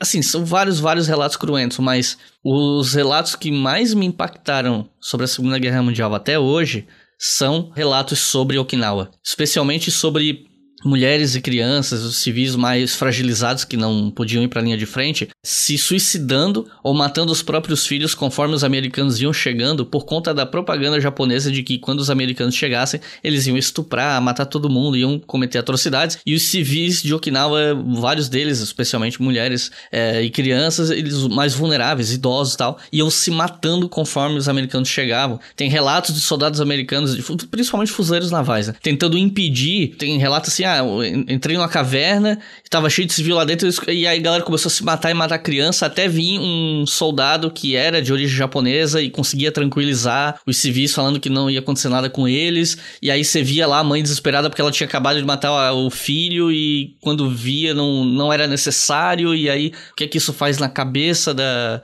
dessa mulher e tal, e, e os relatos mais que mais me impactaram foram justamente o, essa situação final em Okinawa. Sim, sim. E assim, em certa medida, o que a propaganda japonesa falou para eles acabou acontecendo, né? Porque o soldado americano, ele estava num estado de nervosismo, né, de trauma tão grande das outras invasões e nos primeiros dias de Okinawa, do que aconteceu nos primeiros dias da invasão de Okinawa, com civis atacando eles, que realmente eles começaram a se brutalizar de uma maneira não vista antes. Até porque se qualquer civil pode te atacar subitamente, tentar te matar, você fica no estado de alerta constante e isso, né? Alerta constante. Apareceu qualquer um, você já descarrega a arma em cima. Então, a montante de mortes na ilha de Okinawa, ele se acentua de uma maneira absurda, né? Assustadora no segundo mês, né, da invasão, em maio, a partir de maio. Então, aí que realmente o, o montante de mortos fica gigantesco porque você tem a brutalização seguida do suicídio em massa, né, dos civis que se veem sem saída, se vê para eles ali numa situação totalmente sem esperança. Então tem filmes coloridos mesmo que mostram os civis pulando de escarpas altas para se matar lá embaixo. Né? E os americanos filmaram aqui, registraram tudo, né? A marinha japonesa, os fuzileiros navais registraram tudo em cores no Pacífico. Grande parte das, dos registros foram em cores. Ao contrário do exército na Europa que filmou em preto e branco, lá no Pacífico filmaram em cores. Então é um cenário muito brutal, muito infernal, que resultou assim numa catástrofe que favoreceu o uso das bombas atômicas no fim das contas. Porque justamente os cálculos de extrapolação da invasão japonesa foram feitas com base nos cálculos, né, nos números apresentados em Okinawa. Então, muitas simulações né, apontavam para números de baixas americanas ridiculamente altas, entre 500 mil e 1 milhão de homens mortos na invasão anfíbia do Japão. Então, isso na mão do presidente Truman né, efetivamente fez com que ele escolhesse o caminho dos bombardeios atômicos. Esta nova superarma é usada duas vezes para reduzir a guerra e salvar vidas americanas. Essa é a história aceita. Mas agora alguns a estão contestando. E falando neles, no episódio aqui do História FM sobre Segunda Guerra Mundial, o professor Denison de Oliveira ele comentou sobre o livro do John Toland chamado The Rising Sun, o John Toland, pelo que né, o Denison comenta no episódio, ele era casado com a japonesa e ela ajudou ele a lidar com fontes primárias japonesas às quais ele teve acesso. E a partir dessa pesquisa que ele fez, ele afirma que os japoneses se renderam não por conta das duas bombas atômicas de Hiroshima e Nagasaki, mas sim por conta da iminência da invasão soviética pelo norte, que aí eles não teriam como dar conta de uma invasão pelo sul com fuzileiros navais, com americanos, britânicos, e pelo norte com os soviéticos, que essa altura do campeonato, né, a Alemanha nazista já tinha sido derrotada, aí os soviéticos poderiam se dar o luxo de focar no leste. E aí eu queria te perguntar sobre esses dois bombardeios e sobre essa possível invasão pelo norte, uma vez que os soviéticos já tinham liberado a Manchúria, se encaminharam para liberar a Península Coreana também, né? Então, que, que você gostaria de falar sobre esse final aí da guerra? Bom, o final da guerra, ele é bom a gente lembrar aqui, e antes da gente ir para esse final, que o MacArthur começou a liberação das Filipinas, né? Ainda em outubro de 1944. Né? Ele finalmente faz o Eu Voltei, né? Estou de volta lá e todo mundo conhece aquela cena famosa dele saindo da água e caminhando em direção à praia. Enfim, aquilo tudo ali é porque ele queria que fosse cinematográfica a volta dele às Filipinas. E as últimas resistências japonesas nas Filipinas resistem, né? O Yamashita era o comandante das Filipinas na época, ele resiste até o final da guerra mesmo. Ele só se rende porque ele recebeu ordens de se render. E acontece a Batalha de Manila também, que é muito, muito desumana, né? muito custosa. A Marinha Imperial Japonesa ela massacra os civis filipinos dentro da cidade. É uma coisa brutal. Mas, voltando ao assunto lá do norte, né? lá do Japão, já em. Nós estamos falando já de agosto né? de 1945. Chegam às Marianas os dois primeiros dispositivos atômicos chegaram no final de julho às Marianas. Né? Então você tem dois dispositivos atômicos, um magro e um gordo. Né? Um magro que a gente chama de dispositivo revólver, né? que eles chamam gun type device, que é um ele é mais comprido, parece um como se fosse um caixãozinho, né? que foi batizado de Little Boy.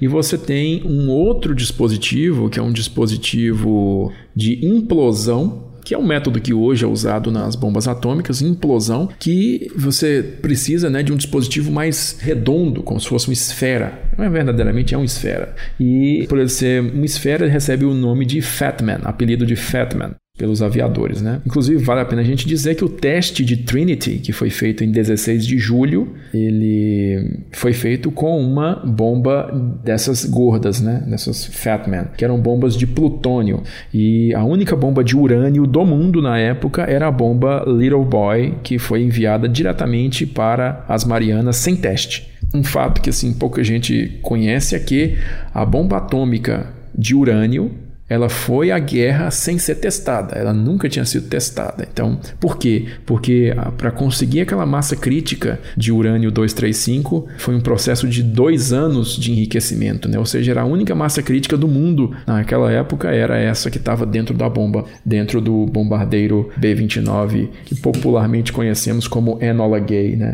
E aí vale a pena explicar também que esse apelido, que hoje se tornou meio que né, famoso, infame, o que seja, é Enola Gay, Enola Gay Tibbets era o nome da mãe do piloto Paul Tibbets, né? Enola Gay Tibbets. Gay era o sobrenome da, nome do meio da mãe dele.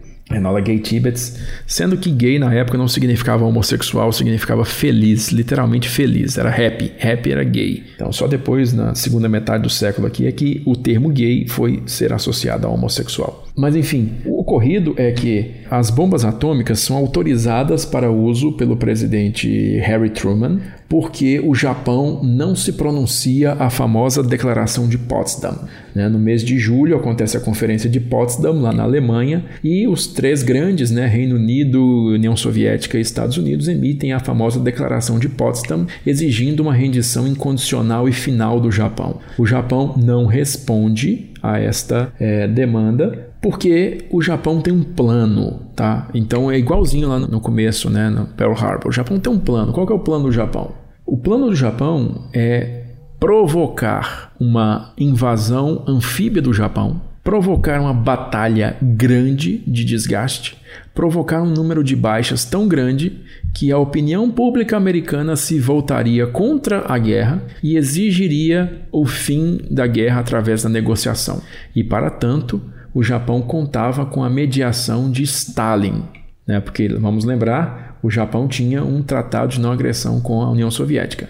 Então, o Japão contava com a mediação de Stalin para que as duas potências, Japão e Estados Unidos, sentassem na mesa de negociações e resolvessem seus problemas, né? Muito bem. Então é bom a gente saber que existia um plano no Japão, não era uma resistência cega, burra, como a gente quer entender aqui, como é vendido pra gente aqui, né? Então existia um plano por trás disso. O, os americanos, né, é bom também a gente falar que no começo de agosto de 1945 já haviam é, destruído basicamente todas as cidades que tinham algum tipo de importância, de grande, médio ou pequeno porte. Se tinha importância para os esforço de guerra, já tinha tomado bomba incendiária, bomba de alto explosivo. Né? Então, o Japão não era mais um país, era quase um terreno baldio naquela época. Então, destruir uma cidade não era assim como se hoje nós aqui, 2021, de repente cai uma bomba em São Paulo e destrói São Paulo, uma bomba atômica e destrói São Paulo. A gente fica chocado, né? Fica. O pessoal em Brasília fica chocado, fica. Mas destruir uma cidade não era lá essas coisas em agosto de 1945 para o alto comando japonês, porque já estava tudo destruído. É claro que o método foi inovador e realmente impressionou, mas não foi o suficiente para os caras se chocarem. Meu Deus, destruir a cidade. E daí, tá tudo destruído.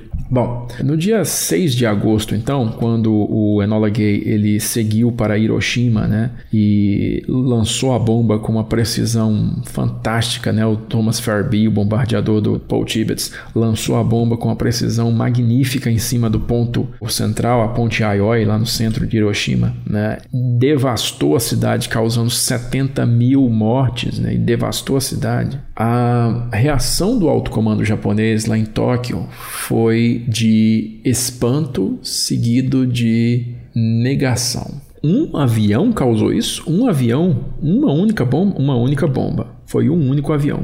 Em seguida, os elementos mais nacionalistas, né, mais aguerridos ali do alto comando, talvez, né, não sei te dizer qual deles ali, eles disseram o seguinte: é inviável que os americanos tenham outra dessa. Eles tinham só uma. Isso aí não é possível que eles tenham mais de uma. Então a reação foi essa, né? Esse ponto de vista ficou como predominante no alto comando, na reunião do alto comando. É bom a gente lembrar que nessa época o alto comando era composto ali pelo comandante do exército, da marinha, alguns altos políticos, o primeiro-ministro que era Fuminaro Suzuki e o imperador, né? O imperador em si, ele presidia as reuniões, embora ele não se manifestasse muito, mas ele presidia as reuniões. Dessa forma, no dia 7 de agosto, inclusive foi emitida uma ordem para que vestimentas brancas fossem distribuídas para as tropas, né, para se protegerem da invasão, porque mais se mais um desses dispositivos fosse lançado, né, foi observado que pessoas com roupas brancas sofreram menos danos do que pessoas com roupas mais escuras. Então foi inclusive distribuído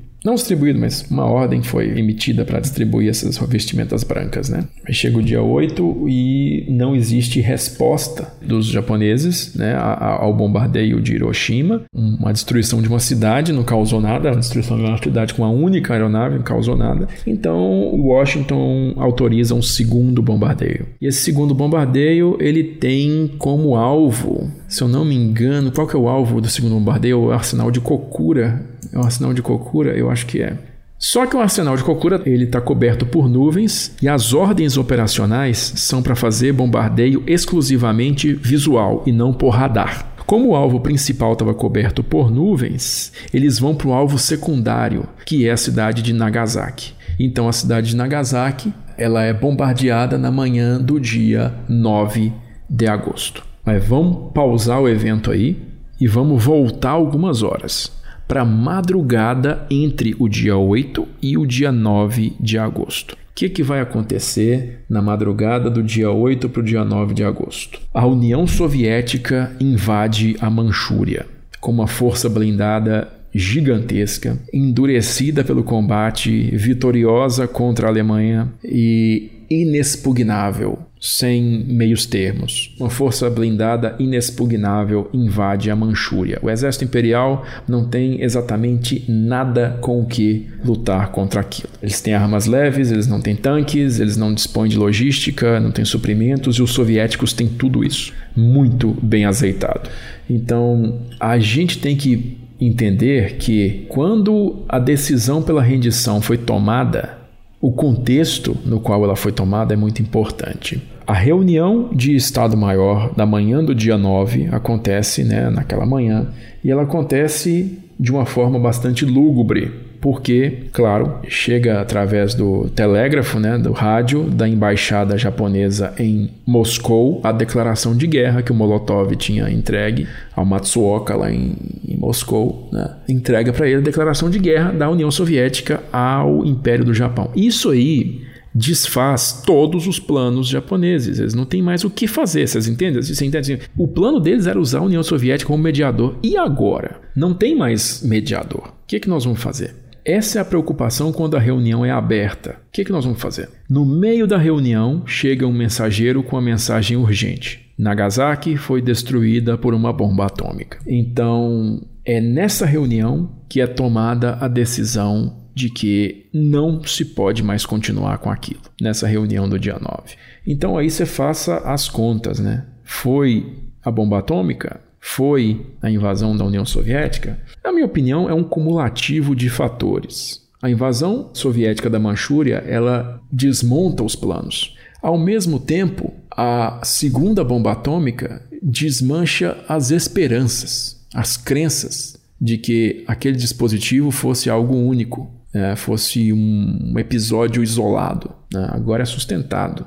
Então a próxima bomba atômica pode muito bem cair em cima da cabeça do imperador lá no palácio de Tóquio. Então é uma situação com a qual eles têm que tomar algum tipo de atitude. Não pode mais continuar daquela forma. Não pode mais continuar com o plano, até porque o plano não existe mais. Então tem que reagir à nova situação.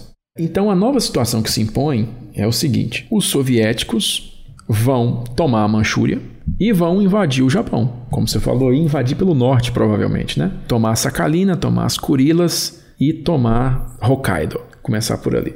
E com os soviéticos não tem conversa, não tem nenhuma conversa. Eles vão derrubar o imperador, eles vão provavelmente enforcar o imperador em praça pública e vão implantar um regime comunista no Japão e acabou para todo mundo que está aqui. Né? Por outro lado, você tem os americanos. E os americanos, eles estão querendo uma rendição incondicional. Mas é bem possível que os americanos vão proteger grande parte da estrutura de poder que existe no Japão ali, né? Eles precisam de gente para controlar o Japão. E não é uma revolução que eles vão implantar no Japão. Então, os japoneses né, autorizam o envio de uma delegação para estabelecer os termos de rendição, que pousa nas Marianas alguns dias depois. São bombardeiros Mitsubishi G4M pintados de branco com uma cruz verde. Como as fotos são preto e branco, as cruzes pretas, né? Muita gente acha que são aviões alemães, mas não são aviões japoneses. As cruzes eram verdes, na verdade. E esses caras pousam lá nas Marianas e essa delegação estabelece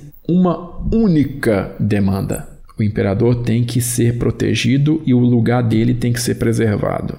No mais, a gente deixa vocês ocuparem, a gente quer que vocês ocupem logo, faz o que você quiser, mas a gente cede as colônias, cede a porra toda, mas o imperador fica. Diante dessa resolução japonesa em dizer o imperador fica, aí a pressão passa para o lado dos americanos. Porque os americanos já estão vendo o que está acontecendo na Europa, né? com o cenário pós-guerra. Eles estão vendo o que está acontecendo com as zonas de ocupação soviéticas. Essa decisão chega a Washington. E lá em Washington, os caras deliberam o seguinte: se a gente não processar o imperador, a gente pode ficar mal visto publicamente porque ele é o cara que nós dissemos para o público que ordenou o ataque a Pearl Harbor. Tá, beleza. Existe esse prejuízo aí, né? Existe. E do outro lado, e se a gente não concordar com as demandas japonesas, o que, que vai acontecer? Vai acontecer que os russos vão desembarcar no norte, eles vão dividir o Japão em dois, igual dividiu a Alemanha, vão estabelecer um Japão comunista e no final das contas o Japão vira até um aliado deles e a gente perde influência na área do Pacífico. Se a gente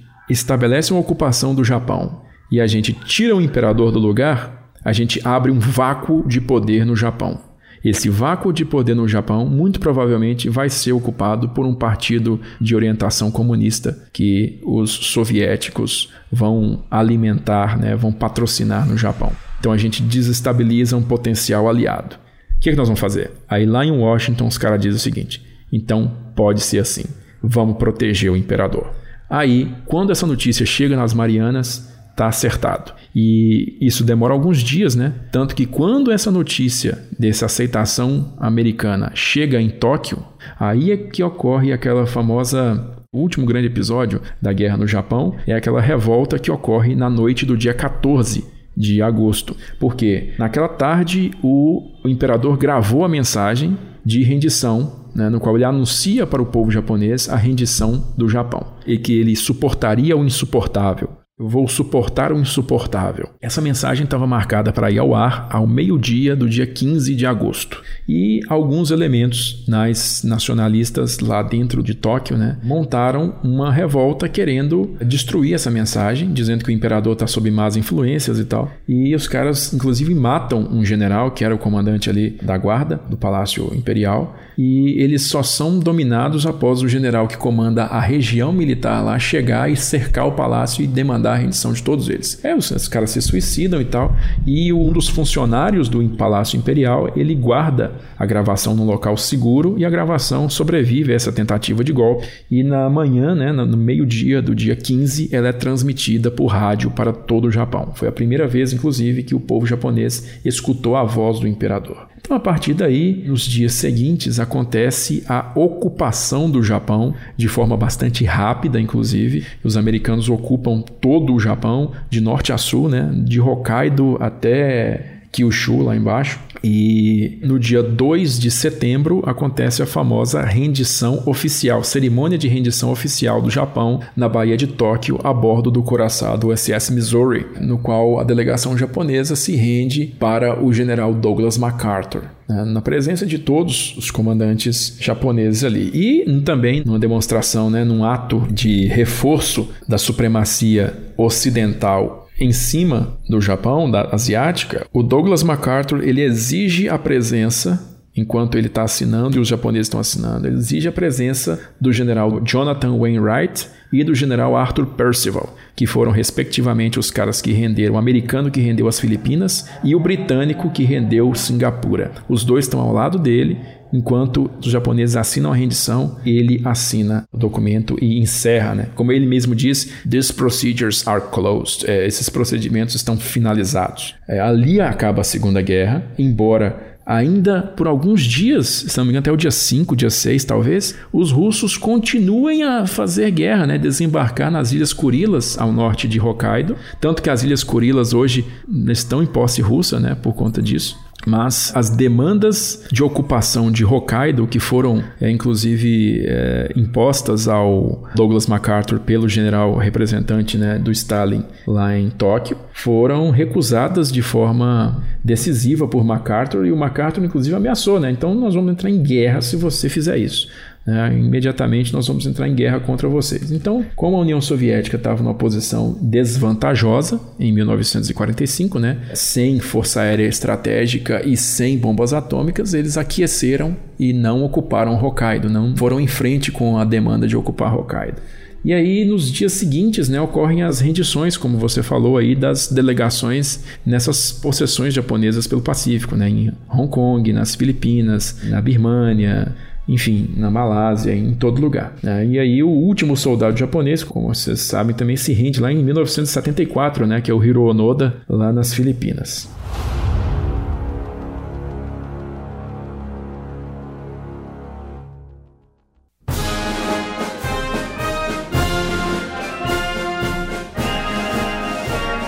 Recomendações de leitura para quem está curioso depois de ouvir esse episódio e quer começar a estudar a Guerra no Pacífico, porque né, a gente tem muito material sobre a Segunda Guerra Mundial na Europa, mas não vejo, pelo menos em língua portuguesa, a mesma quantidade de livros sobre o Pacífico. Então eu queria saber um, dois, talvez três livros que você recomendaria. Pode ser em português, inglês ou espanhol, acho que são idiomas mais acessíveis para o pessoal que ouve História FM, né? Que livros você recomendaria? Bom, eu diria que em português tem um livro relativamente relativamente novo aí, que é introdutório, bastante interessante sobre a Guerra no Pacífico. Um livro curtinho, inclusive, chama-se Segunda Guerra Mundial Vitória no Pacífico, da Karen Farrington. É um livro que foi publicado pela editora M Books, né?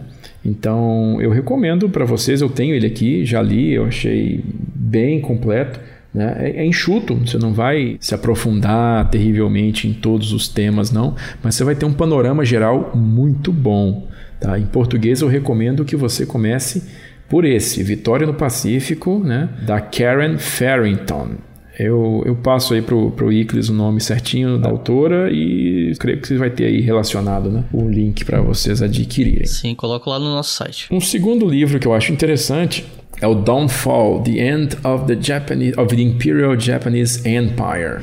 É, é, o Downfall do Richard B. Frank. É um livro que lida justamente com essa fase final da guerra, né, no Pacífico e detalha em, sabe assim, esmiuça o, os procedimentos que levaram à rendição final japonesa. E eu acho fantástico, sabe, esses procedimentos, esse entremeio de eventos que levaram à rendição do Japão. Então eu acho maravilhoso a gente saber de detalhes sobre isso. E esse livro conta muito bem.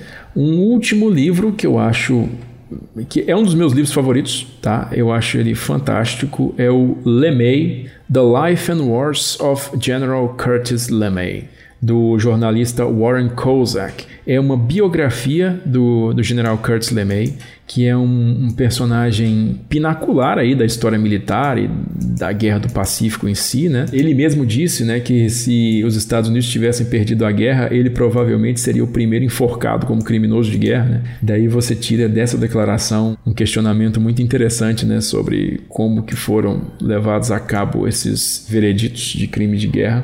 Então, o Curtis LeMay é o cara que leva adiante, né, que elabora e leva adiante a campanha de bombardeio norte-americana contra o Japão. E no pós-guerra, ele é o elemento que constitui o Comando Aéreo Estratégico, né? o SAC, o Strategic Air Command, que é o elemento de intimidação nuclear dos Estados Unidos durante toda a Guerra Fria. Então, você vai entender a partir desse livro como é que funciona a cabeça do elemento que montou toda essa estrutura, né? tanto de bombardeio estratégico na Segunda Guerra quanto na Guerra Fria. E eu queria deixar aqui duas dicas de leitura também para quem está ouvindo, uma em português e uma em inglês.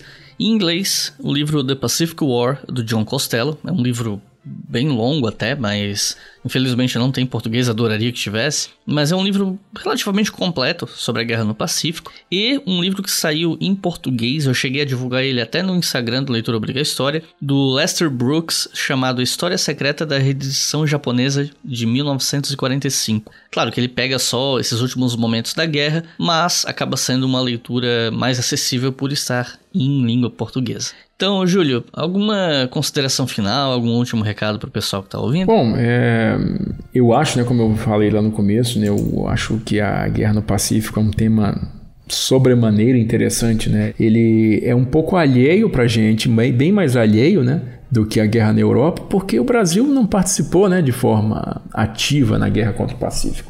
A gente só declarou guerra ao Japão em junho de 1945 para poder continuar recebendo material de guerra pelo Land-Lease. Foi uma maneira de se continuar recebendo material de guerra, foi declarar guerra ao Japão. Mas não tomamos é, nenhuma ação direta militar contra o Japão. Né? Tomamos ações internas aqui, né, Iclis, com o tópico aí da, do tratamento que foi dado aos colonos japoneses aqui no Brasil, né, as populações japonesas aqui no Brasil. É tópico aí, para tem inclusive um outro podcast seu dedicado só para isso, que é um tema bastante sensível, né? Nós colocamos esses colonos em situação de prisioneiros políticos, né? Aqui. Então, é menos afeito a gente estudar a guerra no Pacífico, mas eu acho ela tão importante quanto, tão interessante quanto a guerra na Europa, em alguns aspectos até mais interessante. Por exemplo, esse da conclusão dos embates, né? Como é que o Japão foi levado a se render, visto que não foi uma derrota militar propriamente dita, né? Porque não houve invasão anfíbia do país. Ele se rendeu por outros meios. Portanto, eu acho ela bem interessante, é algo que eu gosto muito de discutir sempre. E eu acho que nós fomos, assim, somente arranhamos a superfície do tópico aqui, mas já estamos falando há quase três horas e apenas arranhamos a superfície. Então é isso, pessoal. Muito obrigado por terem ouvido até o final. Peço que vocês se inscrevam no canal do Júlio, Sala de Guerra. Eu não tô puxando o saco quando eu digo que é o melhor canal de história militar do Brasil. Não tô brincando, procurem, é um conteúdo sensacional. E vocês que estão chegando aqui pela primeira vez, se vocês quiserem colaborar com o conteúdo que a gente faz aqui, a gente tem uma campanha no Apoia-se, apoia.se barra História. Com dois reais por mês vocês podem financiar todos os podcasts do selo Leitor Brega História e com cinco reais por mês ouvir os episódios com antecedência. Então é isso, muito obrigado e até a próxima.